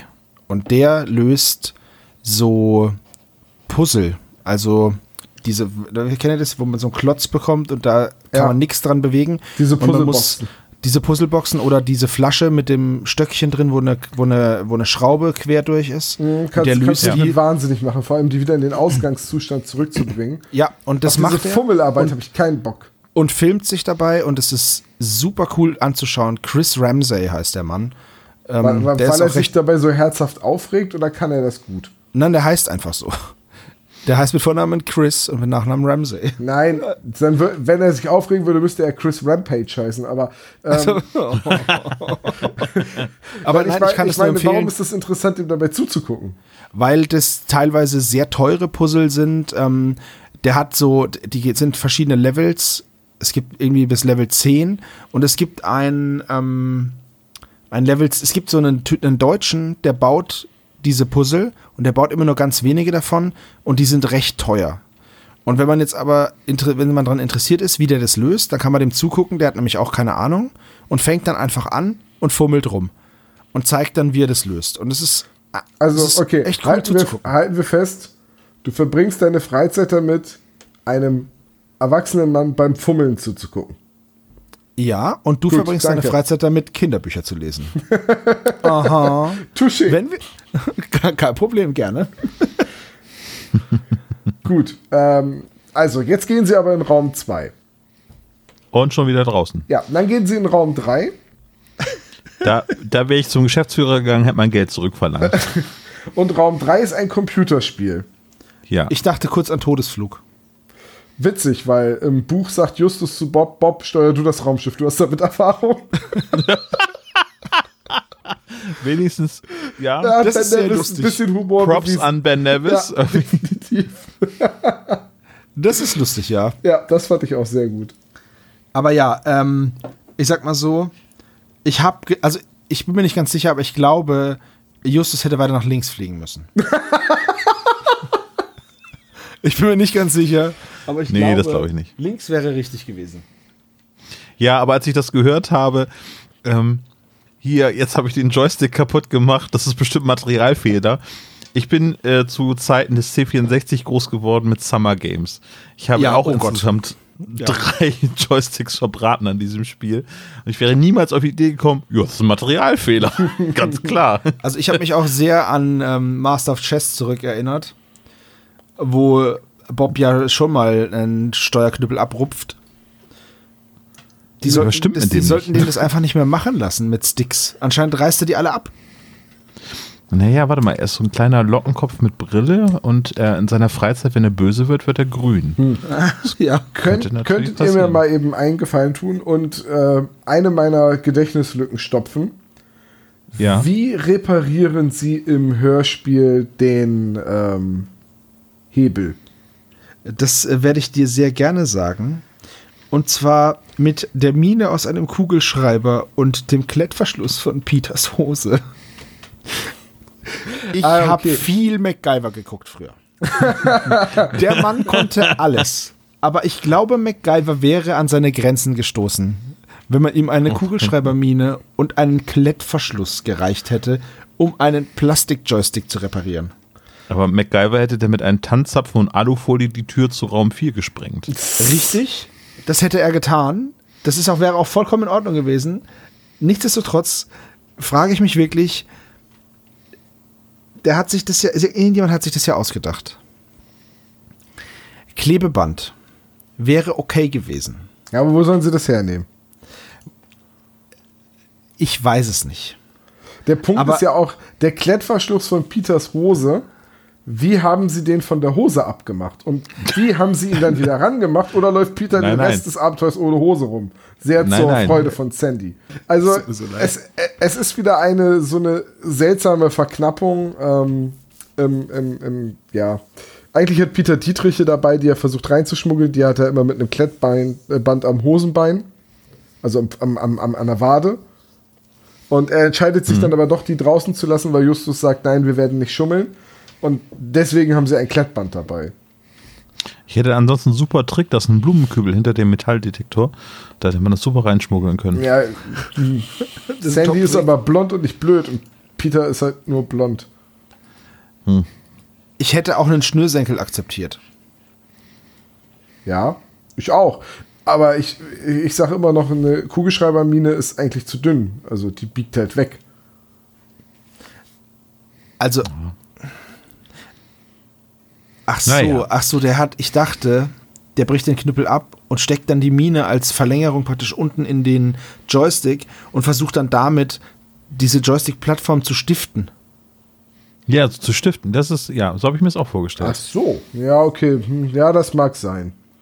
Na gut, sie Also, gehen, sie gehen ja. dann in Raum 4. Es ist auch egal letztendlich. Dieses Computerspiel, das ist, ähm, ja, ich weiß nicht, vielleicht, vielleicht war da die Idee für den Gag so nach dem Motto, ah, ich könnte mich selbst mit Todesflug auf die Schippe nehmen, ich baue das mal ein. Aber auch das ist eigentlich kein Escape Room. Nee. Nein, auf gar keinen Fall. Also, das ja, sage ich nee. ja, da würde ich mein Geld zurückfordern. Irgendwie, wenn ich denke so, das hat doch jetzt nichts mit. Aber gut, die, der nächste Spiel, Punkt ist ja auch, dass die drei immer Angst haben, dass sie den Code zu oft falsch eingeben und dass sich die nächste Tür nicht öffnet. Oder dass sie äh, das Raumschiff schrotten und deswegen nicht weiterkommen. Das beinhaltet allem- ja, was, was soll denn dann passieren? Wirst du dann raus eskortiert? Weil, oder lassen die dich da drin verhungern? Oder Dann wird es zu einem Escort-Room. dann, Wirst kommst du, dann kommst du eine Woche drauf wieder und kannst bis zu der Stelle einfach durchmarschieren, bis, der du, bis, bis zu der du es gelöst hast? Oder was ist das für ein Konzept dahinter?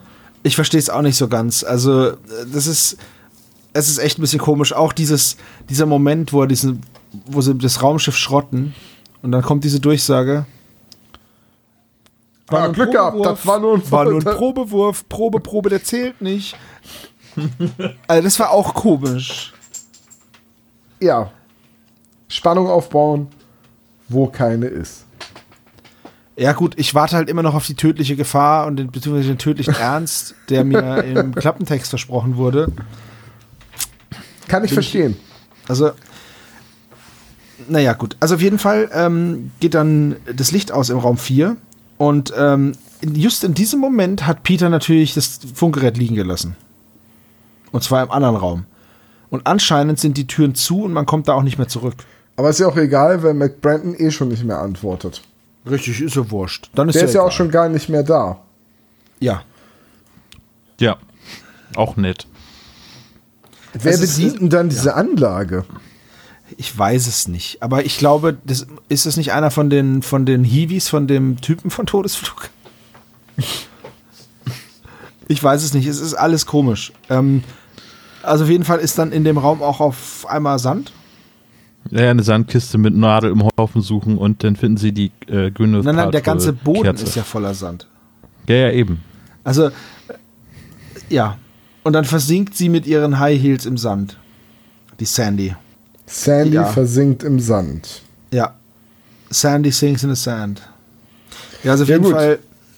Gut, sie entdecken dann ähm, Tür und Schloss, ähm, durchwühlen den Sand, Bob findet dann die Kerze, Peter hat dann Streichhölzer, die hat er aus dem ersten Raum mitgehen lassen.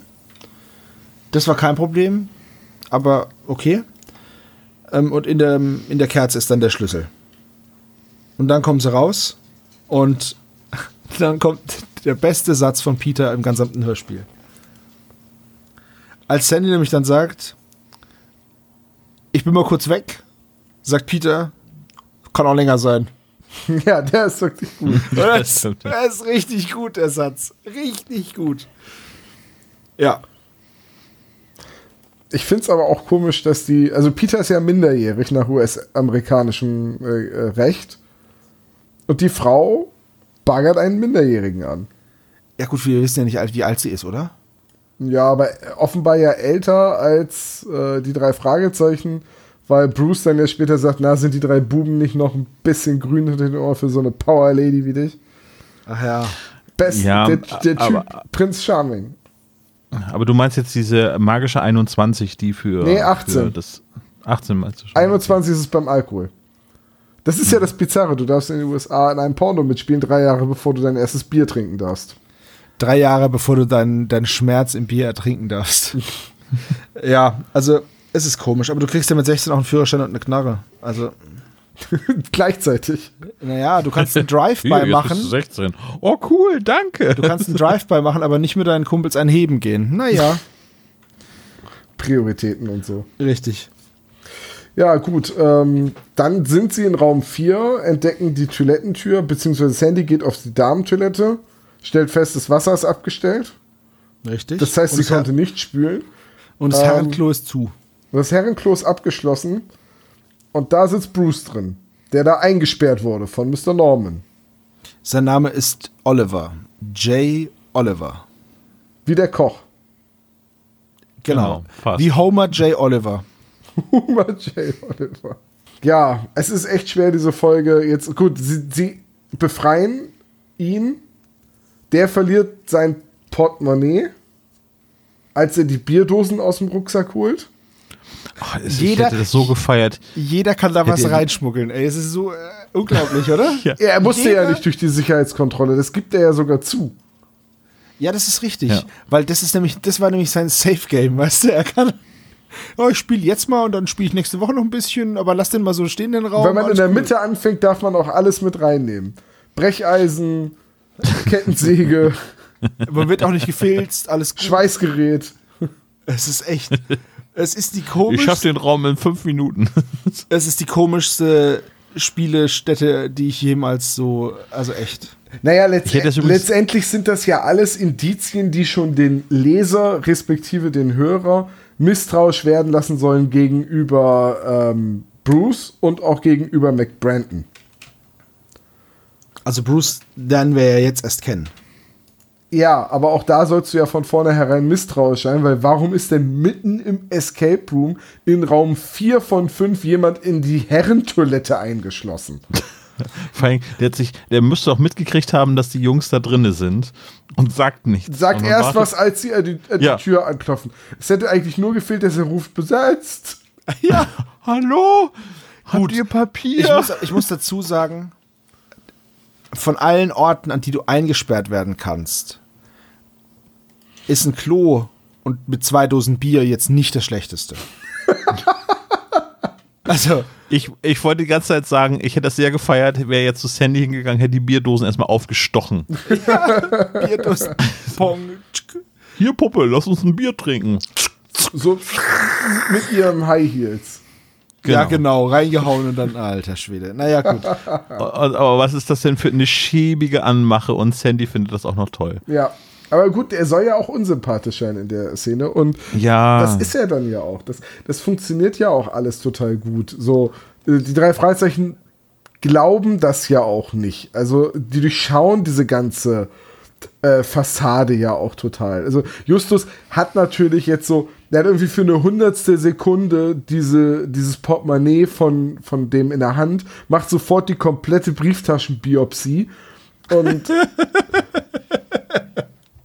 hat, hat direkt alles über diesen Mann rausgefunden. So, ich weiß, was du letzten Sommer getan hast in das Der ist, Vegas. wie, der ist wie Data aus Star Trek. Der muss auch ein Buch nur durchblättern, hat er es gelesen. ja. Und du wurdest adoptiert. So wie Nummer Muss auch noch dazu sagen. Genau. Was? Das ist, das ist, äh, aber gut, man könnte jetzt, es fällt mir jetzt gerade ein, man könnte jetzt sagen, okay, das ist halt Sherlock Holmes entlehnt, diese Deduktion.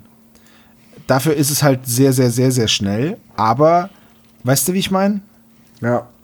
Ich habe jetzt noch, ich habe jetzt noch zwei Dinge, wo ich sagen würde, ich, ich möchte einmal erwähnen, wie es im Buch ist, weil es da mehr Sinn ergibt. Und zwar, die eine Sache ist ähm, eine Szene am Anfang, als der McBrandon so tut, als würde er da arbeiten. Da verkauft er den drei Fragezeichen nämlich Sandwiches. Und die ganze Auslage ist voll mit Sandwiches. Also die haben da genug Proviant, um quasi den ganzen Tag Kunden zu versorgen. Und das ist ja ein deutliches Indiz, dass eigentlich gar nicht wirklich geschlossen ist. Oh Ja. ja, stimmt. So. Weil die- Außer es sind so Plastik abgepackte Sandwiches wie an einer To-Go-Theke beim Penny oder so. Nee, es, es wird gesagt, das ist frisch. Und die, es gibt Ah, auch okay. Schokoriegel, also die haben da Essen in der Auslage für eine halbe Armee. Und das wäre eigentlich ein super Moment, wo Justus schon mal misstrauisch werden kann. Warum haben die so viel Essen da, wenn heute gar nicht geöffnet ist? Stimmt. Stattdessen kauft Justus alles, was es da zu essen gibt, weil er nehm Hunger hat. alles. Wie der dicke Mann bei das Leben des, äh, nee, wie, wie beim Sinn des Lebens in Monty Python. Ja, er kauft alles. für einen 20er. Plätzchen bitte. Er kauft alles für einen 20er und noch tonnenweise Süßigkeiten für einen zusätzlichen Zehner. Und McBrandon sagt sogar noch, ähm, ähm, ähm, ja, ähm, ach, gib mir einfach einen Zehner und gut ist. ne, so. Und er hinterfragt es zu keiner einzigen Sekunde. Und das hat mich so gestört beim Lesen, dass, dass Ja, er das da nicht hinterfragt. Na, er hat halt was zu essen, ne? Ja. Ähm, aber das ist eigentlich, eigentlich ist das ein total gutes Indiz so, ne? Um, um das vorwegzunehmen. Und die andere Sache ist, es gibt später einen Raum, in dem ein Countdown runterläuft und du hast nur irgendwie 10 Minuten Zeit und dann schließen sich die Türen für immer und du musst im Cube leider verhungern. Ist wohl wahr, ja. Und da ist ein äh, Ergometer, so ein, so ein äh, Fahrrad. Und wenn du darauf schnell genug trittst, wird die Zeit auf der Uhr erst langsamer runterlaufen, bis sie stehen bleibt. Und dann kannst du dir sogar Guthaben erspielen, indem du schnell genug in die Pedale trittst. Und damit sie den Raum schaffen und Zeit zum Nachdenken haben, wechseln sich Peter und Bruce, der ja äh, Surflehrer und Fitnesstrainer ist, auf dem Fahrrad ab. Und dadurch haben Justus und Bob genug Zeit, um seinen Rucksack zu durchsuchen und das Portemonnaie zu finden. Und das ist halt einfach mal viel glaubwürdiger als Justus, der halt irgendwie in einer hundertstel Sekunde das komplette Portemonnaie durchsucht hat. Ne, guck mal, die Laufzeit des, äh, des Hörspiels ist eine Stunde und bei anderen Folgen haben die durchaus mehr Zeit, nämlich 20 Minuten fast locker mehr. Ja. Ich bin aber ehrlich gesagt auch froh, dass die Folge jetzt nicht eine von den Episoden ist, die deutlich länger ist. Ja. Ich, also das Szenario trägt einfach nicht. Nee. Man hätte sich noch Zeit einsparen können, indem man halt die Szene am Anfang runterkürzt auf diese Fahrt, wie du es gesagt hast, Tom. Da hätte man sich viel Zeit sparen können und die hätte man dann vielleicht noch investieren können in Darstellung von Räumen, weil im Endeffekt ist es halt ein Witz. Du hast den ersten Raum, der wird dargestellt, nichts, der Computerspielraum, nichts und der letzte Raum, in dem es eskaliert. Ja. Und das ist halt Ja. ein bisschen, ich finde es ein bisschen dünn, weil das hat für mich, die Räume, die gezeigt werden, hat nur der erste wirklich Escape Room Charakter. Der Rest ist halt irgendwelcher, irgendwelche komische Auf, ja, irgendein Mumpitz, ja. Keine Ahnung. Äh. Und dann, äh, ich weiß nicht, es ist alles ein bisschen komisch. Es ist leider so. Wollen Ja, ja. Und jetzt kommen wir Wollen wir einmal ganz kurz Ja. eben das zusammenfassen, wie es äh, zu dieser Kuckucksuhr kam? Ja, fass das bitte mal zusammen. ich, ich wollte gerade sagen, wir müssen auch mal ganz kurz scha schauen, wer jetzt alles da ist und wer wer ist und was die alle machen. Ja, Olaf, bitte, fass es bitte einmal zusammen. Oh, das ist verdammt schwer. Das ist nämlich so konstruiert, dass es echt wirklich schwer ist ähm, zu kriegen. Also, die beiden, der Surflehrer und ähm, was war der andere vom Beruf?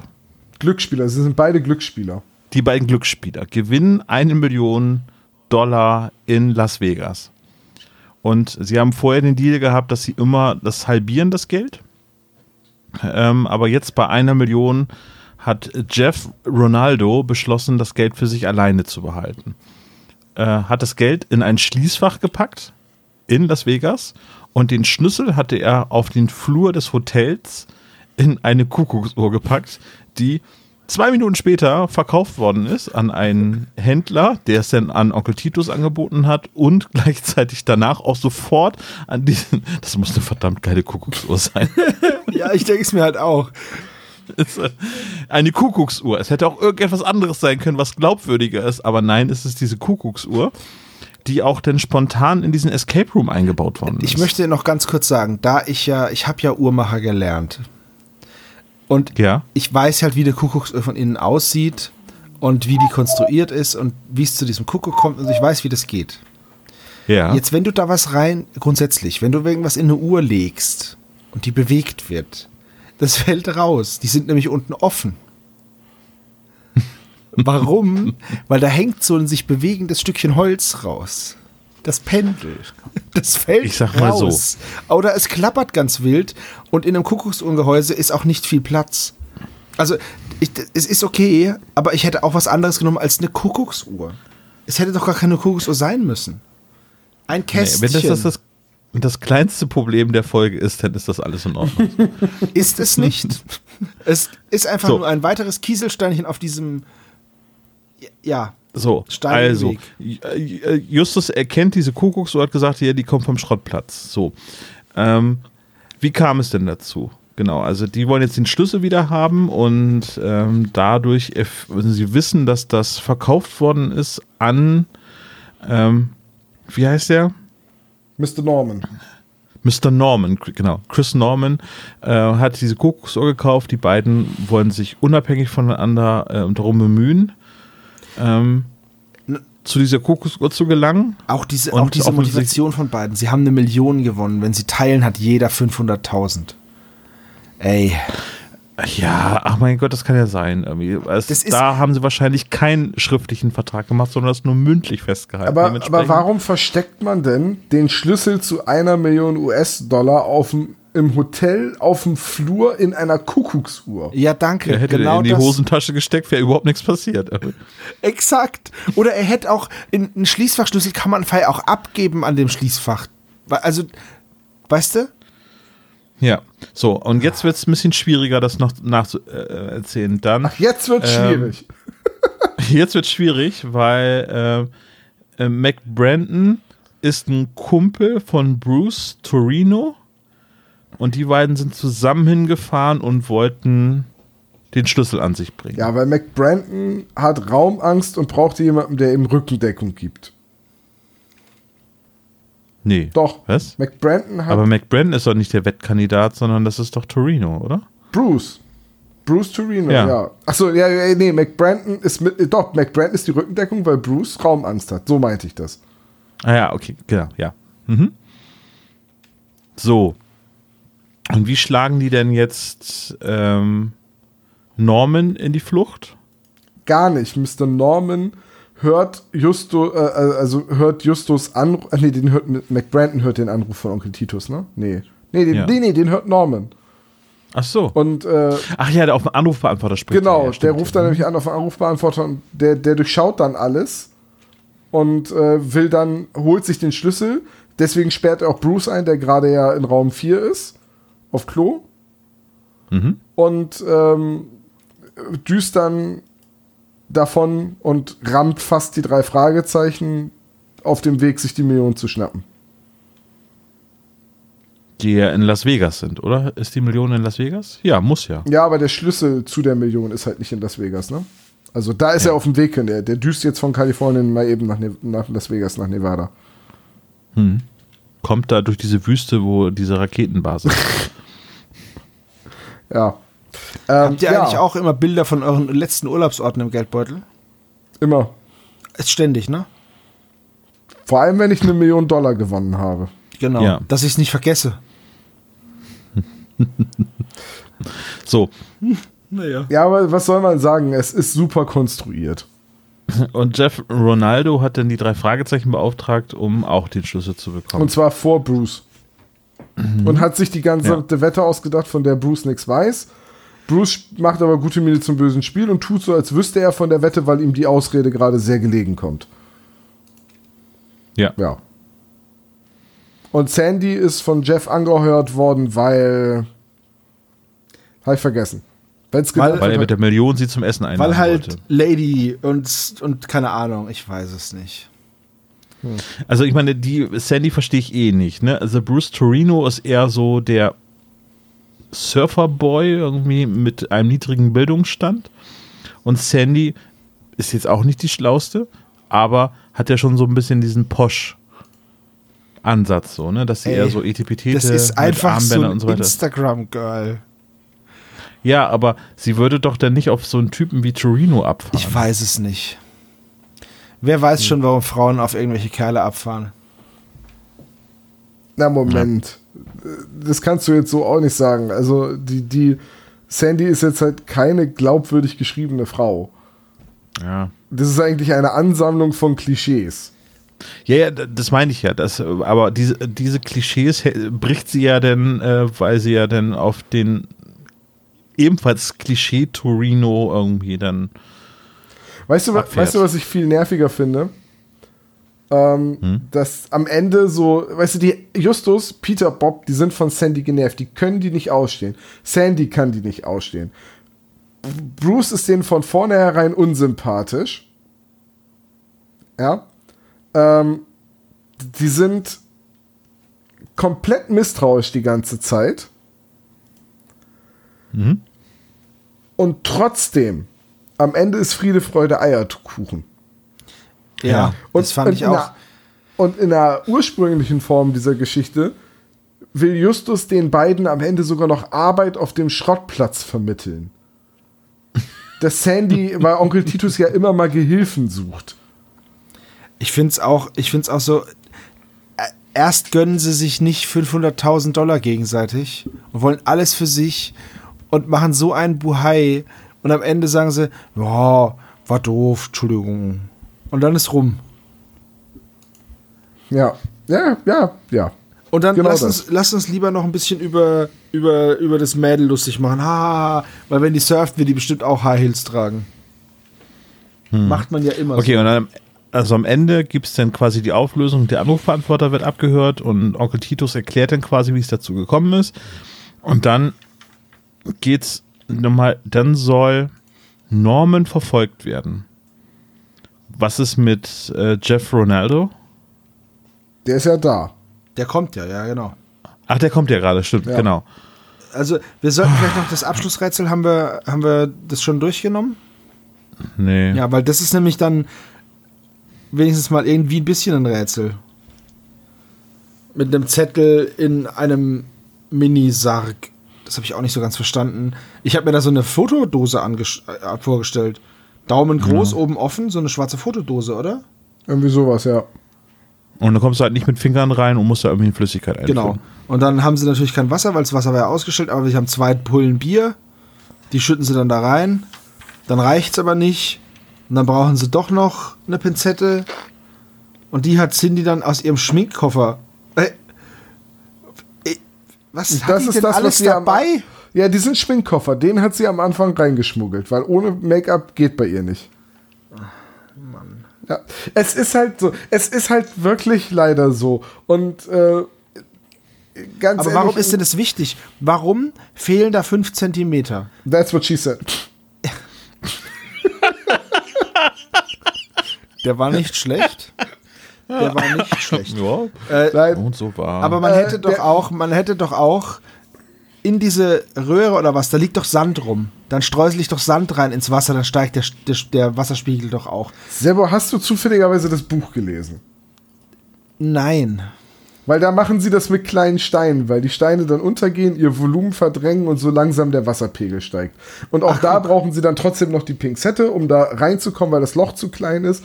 Wie auch immer man das ohne die Pinzette lösen soll, das geht nämlich eigentlich nicht, äh, weil du kommst mit den Fingern nicht äh, an diesen kleinen Plastiksarg mit dem Rätsel drin ran. Ähm, Es ist so Was nervig. soll's? Also dieses, Ja. würde ich in dieses, würde ich diesen Escape, dieses Escape-Dingsbums besuchen, ey, ich, ich würde mein Geld zurückverlangen. Ja, so wie Olaf. Äh, tatsächlich, und das ist jetzt eine Szene, Entschuldigung, dass ich das erwähnen muss, weil es mir gerade wieder einfällt. Äh, Justus macht im Buch den Vorschlag, naja, wir müssen es mit Flüssigkeit auffüllen und wir waren alle schon länger nicht mehr auf Toilette. Ich habe mir hier, Nein. Doch. pass mal auf, ich habe mir hier Und, warte, warte, warte, warte, warte, Ja. warte, warte. Und alle so, hm, ja, okay, wo er recht hat, hat er recht. Und dann sagt, sagt, sagt, sagt Bob, wir können aber auch einfach kleine Steine reinwerfen und so den Wasserpegel erhöhen. Und dann ist Justus beleidigt, weil Bob eine bessere Idee hat. Ich habe mir hier aufgeschrieben: Flüssigkeit einfüllen, Sarg schwimmt. Füllen Bier in Öffnung. Pfeilchen hätten aber auch reinstrullen können.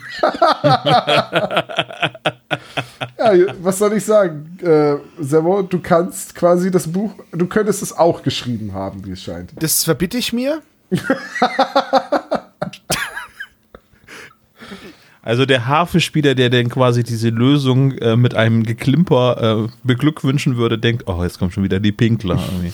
Wäre eher dann ein Geplätscher vielleicht. Gut, aber ebenso wie, wie diese letzten fünf Zentimeter hineingeplätschert werden, plätschert auch die Handlung dann aus. Und ähm, im Endeffekt kommt es dann zu diesem, ja, du hast mir doch das Geld geklaut, nein, du hast mir das Geld geklaut, nein, du warst, ach komm, lass uns wieder Freunde sein. Und Nein, doch. Oh. Genau, und dann äh, sagen sie halt, ja gut, okay. Wir, es ist so geil, warum Jeff das nicht selber macht, ne? Habt ihr das noch auf dem Schirm? Warum Jeff nicht selber in diese Räume geht? Weil er Das hat ist nicht nämlich. Klaustrophobie. Er hat Klaustrophobie Nee, und das, das findet Justus raus, weil da ein Buch ist und da steht Nein, nein, drauf. nein, nein, nein, Servo, du verwechselst gerade die Leute. Nicht Jeff hat die Klaustrophobie, Brandon hat, also Bruce hat die äh, Klaustrophobie. Nein, nein, Jeff hat die Klaustrophobie. Nein, Bruce hat die. Und deswegen holt er sich die Rätselslösung, um, um dann nach und nach reinzugehen. Das ist Nein, doch Bruce ist der- doch, nein, Bruce ist der, der im Klo eingesperrt wurde. Jeff ist der, der die drei Fragezeichen anheuert, weil er die Rätsellösung haben will, um dann den Schnelldurchlauf zu machen. Ja, aber war, war, es nicht, war es nicht Bruce, der die Klaustrophobie hat? Nein, es ist Jeff. Ah. Ich bin mir Ach, sehr sicher, dass es Jeff Ja, ist. Es ist vollkommen egal. es Ja, ist vielleicht ist es ja egal. auch gar nicht Jeff, vielleicht ist es ja Norman. Oder vielleicht ist es auch nicht Norman, vielleicht ist es Manuel Neuer. Es ist vollkommen egal. Es ist auf jeden Fall, findet Justus heraus, dass der Jeff Klaustrophobie hat, weil der Jeff zufällig ein Buch dabei hat. Der Umgang mit Klaustrophobie. Klaustrophobie für Dummies. Naja. Okay. Dann ist Ja, das mein, so. ich, es ist, die, so schön die Grundidee ist, so schnell zerfällt sie dann doch, weil es leider wirklich, wirklich keine gute Geschichte ist. Der McBrandon wird dann noch verhaftet, das kriegen sie von Cotter mit auf dem Rückweg. weil er Sandys Ja. Handy verkaufen wollte. Und Norman ist schon mit dem Geld über alle Berge. Übrigens finde ich es Oh. interessant, als Cotter anruft, klingt Justus Handy wie ein Festnetztelefon aus der Zentrale. Das wurde auch schon öfter benutzt in der Zentrale. Dieses Bimmeln und das Abnehmen vom Hörer. Ja, aber kannst du ja als Klingelton installieren. Ja, das stimmt schon, aber ich, sonst haben sie doch auch immer andere Handyklingeltöne. Aber ist egal. Und dann wird noch Ja. schön rausgelacht, weil Sandy sagt, ja, sie kann ja auch surfen gehen. In High Und dann Heels, sagt ja. Peter, hahaha, in High Heels, ah, tollolol. Und dann sind wir fertig. Ja, Ja. Puh. kommen wir zum Fazit. Ich fange einfach mal an. Es ist leider, leider keine gute Drei-Fragezeichen-Folge. Die Grundidee ist toll,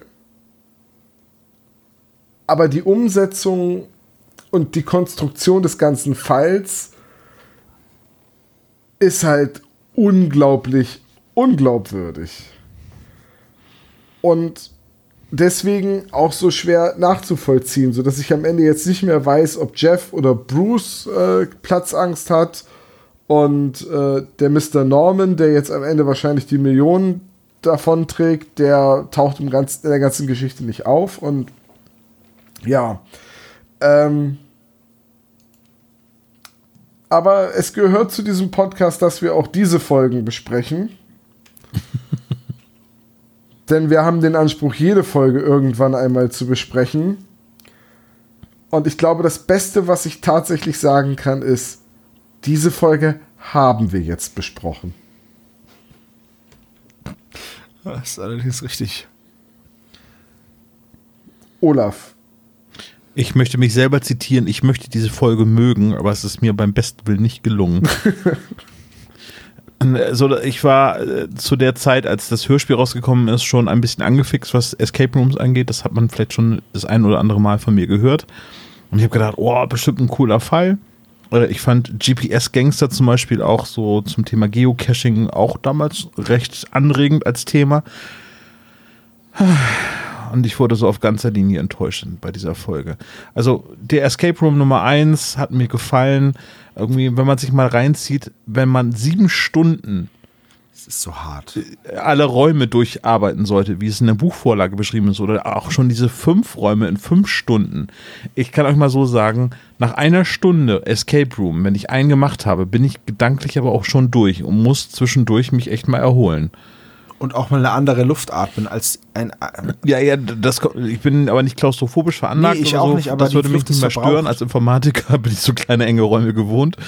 Äh, aber, aber ehrlich, so mal im Locker, das ist ein Konstrukt, was eigentlich nicht funktionieren würde, irgendwie so.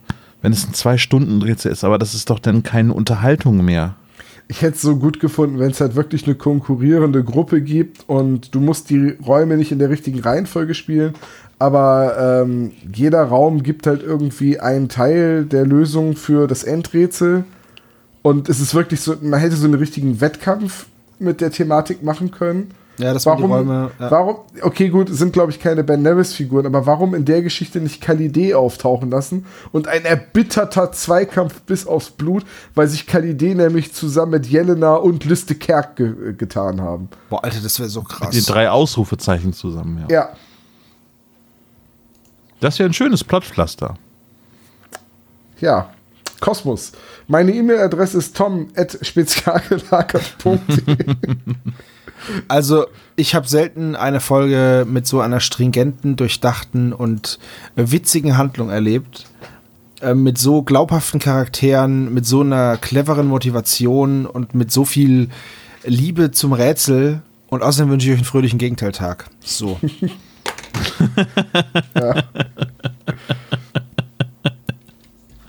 Ah, aber der Ben Nevis war ganz lecker.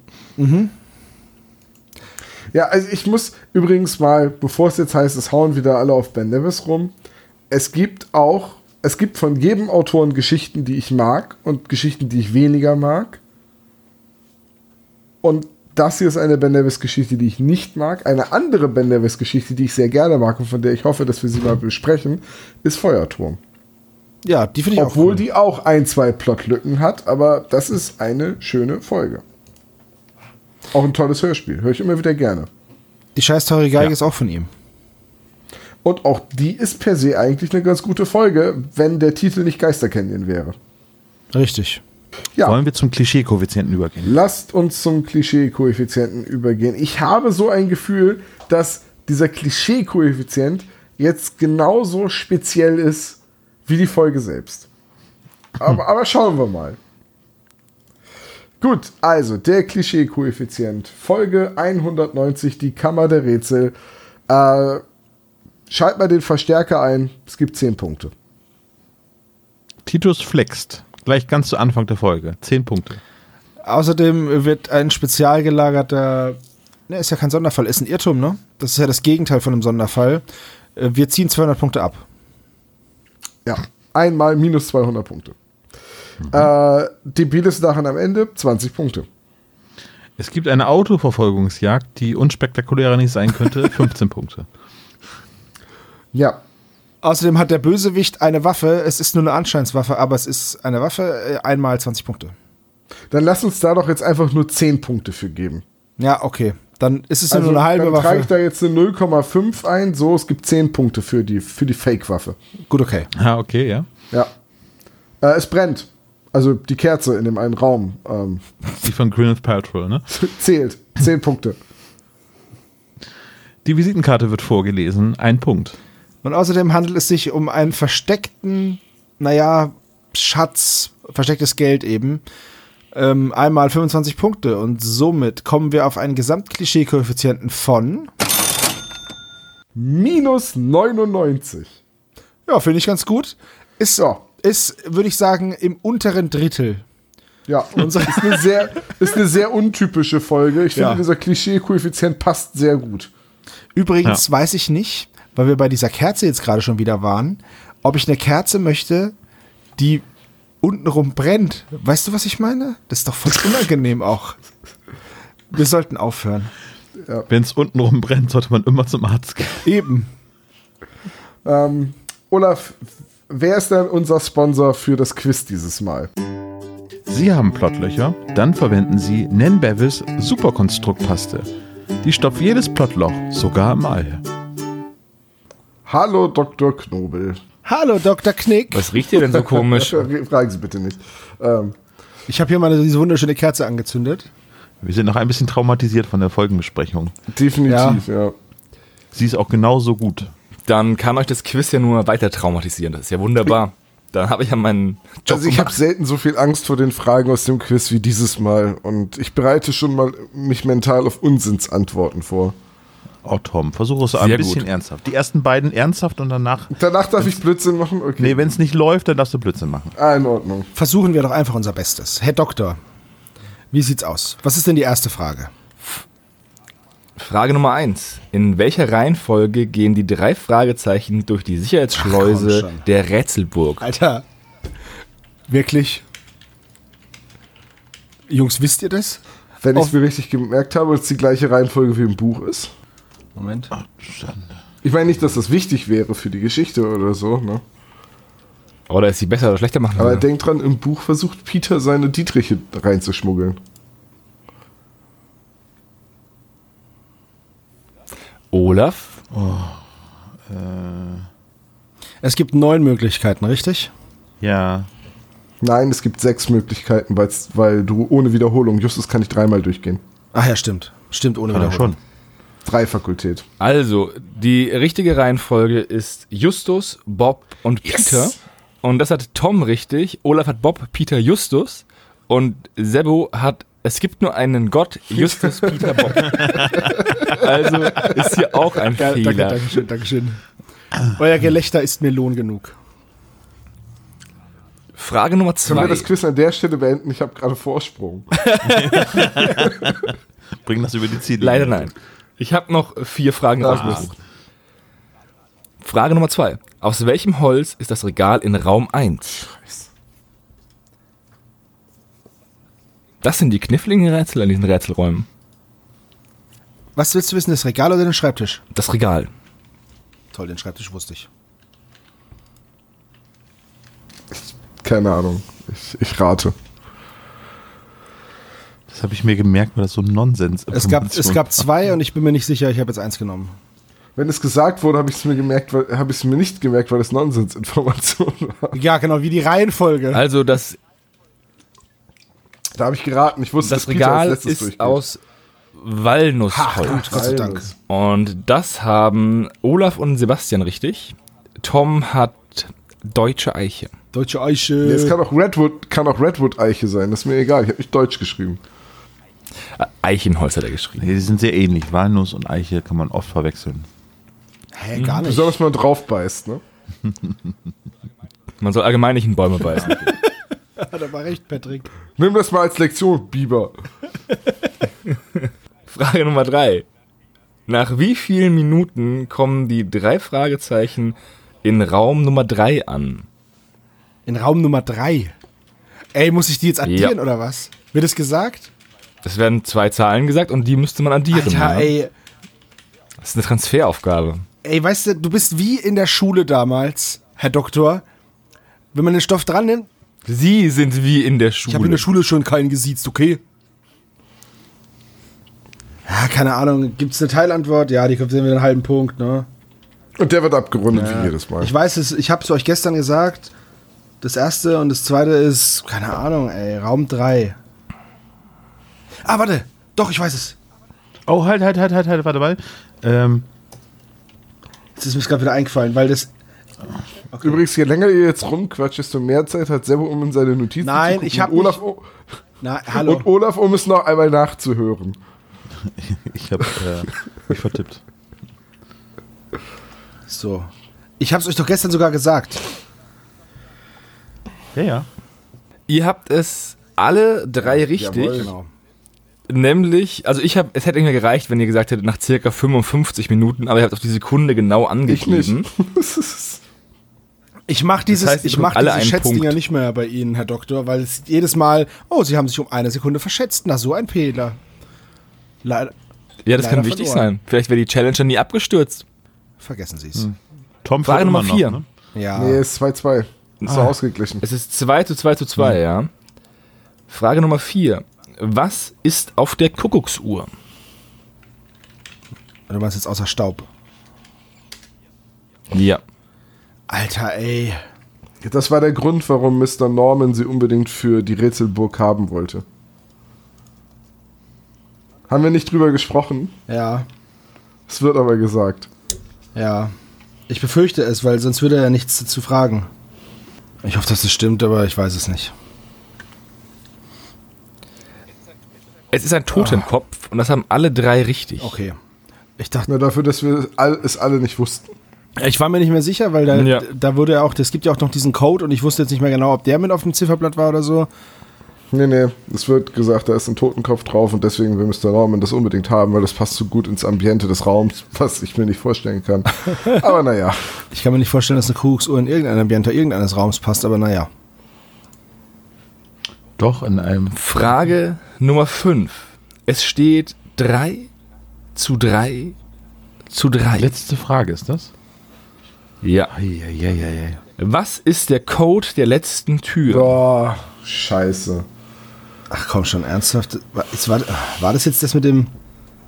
Nee, da bin ich jetzt raus, weil im, im Buch ist das eine Szene mit einem Telefon, das egal welche Nummer man wählt, einen anderen Türcode durchgibt. Und da wurden so viele Türcodes durcheinander gesagt.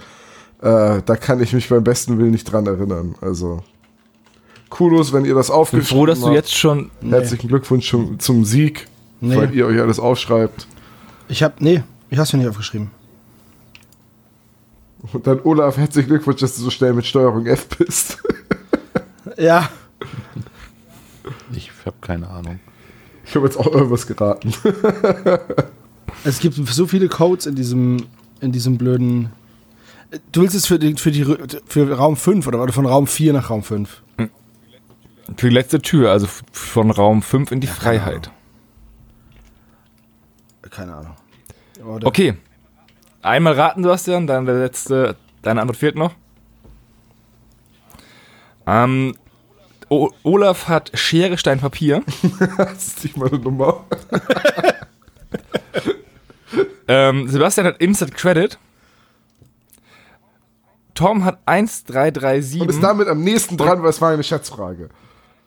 Nein, weil es nämlich, weil es nämlich Symbole sind, und zwar Totenkopf Oh, ich und hab's Feuer. Den macht. Olaf am nächsten dran. Das sind Symbole. das ist gar keine Zahl. das sind Symbole. Kann ich die Ja. Frage nochmal hören? Fuck it.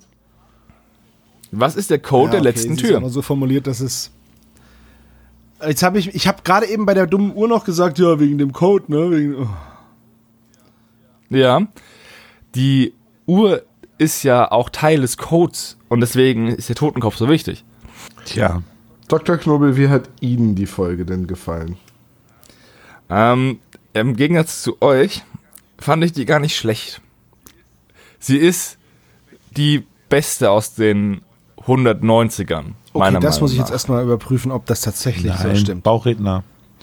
Unangefochtene Nummer 1. Ja, definitiv Mhm. Bauchredner. Okay, dann ist sie die zweitbeste.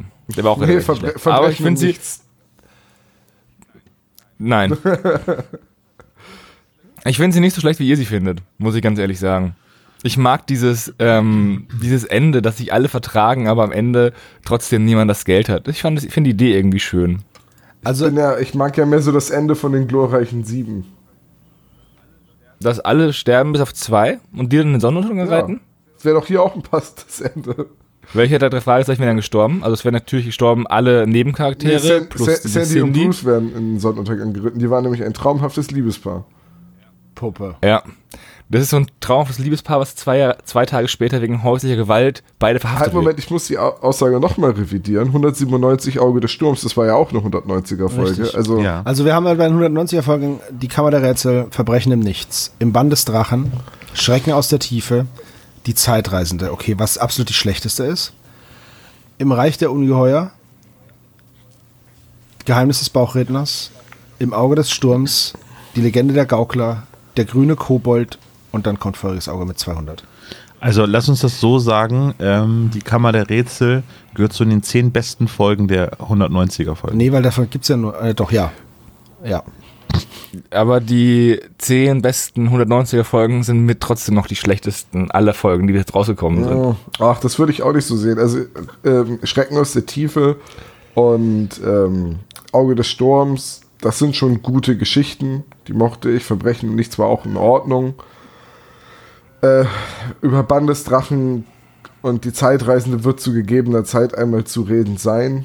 Geheimnis des Bauchredners war eine tolle Folge. Aber Kammer der Rätsel hinten und vorne ergibt sie keinen Sinn.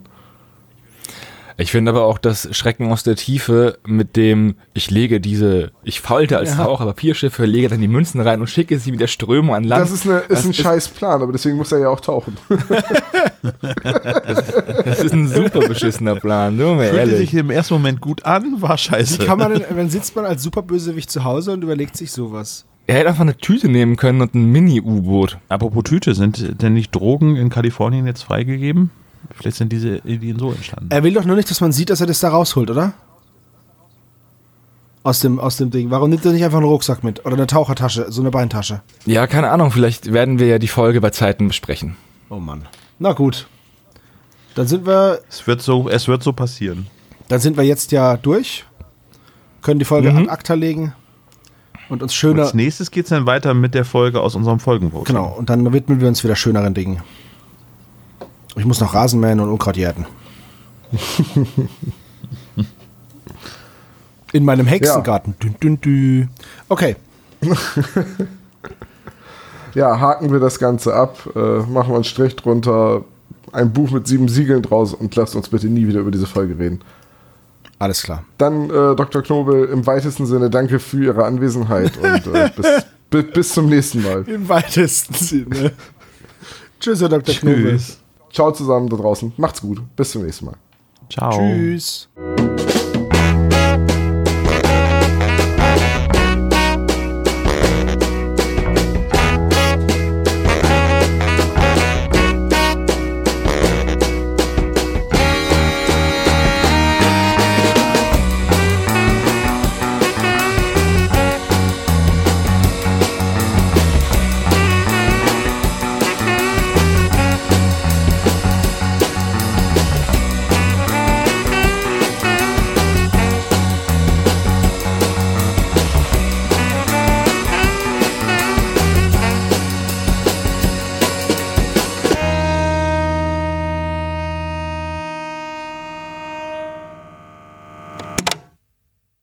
Das war der spezial gelagerte Sonderpodcast. Ihr könnt uns unterstützen und zwar auf patreon.com slash spezialgelagert oder ihr hinterlasst uns ein einmaliges Trinkgeld über paypal.me slash spezialgelagert. Dieser Podcast ist ein Hobbyprojekt und hat keine Verbindung zu Kosmos oder Europa. Wir danken Dr. Orgel, dass wir ihr Lied nicht kleinlich als unser Intro verwenden können und natürlich unserer Station Voice Heinz Kreinbaum.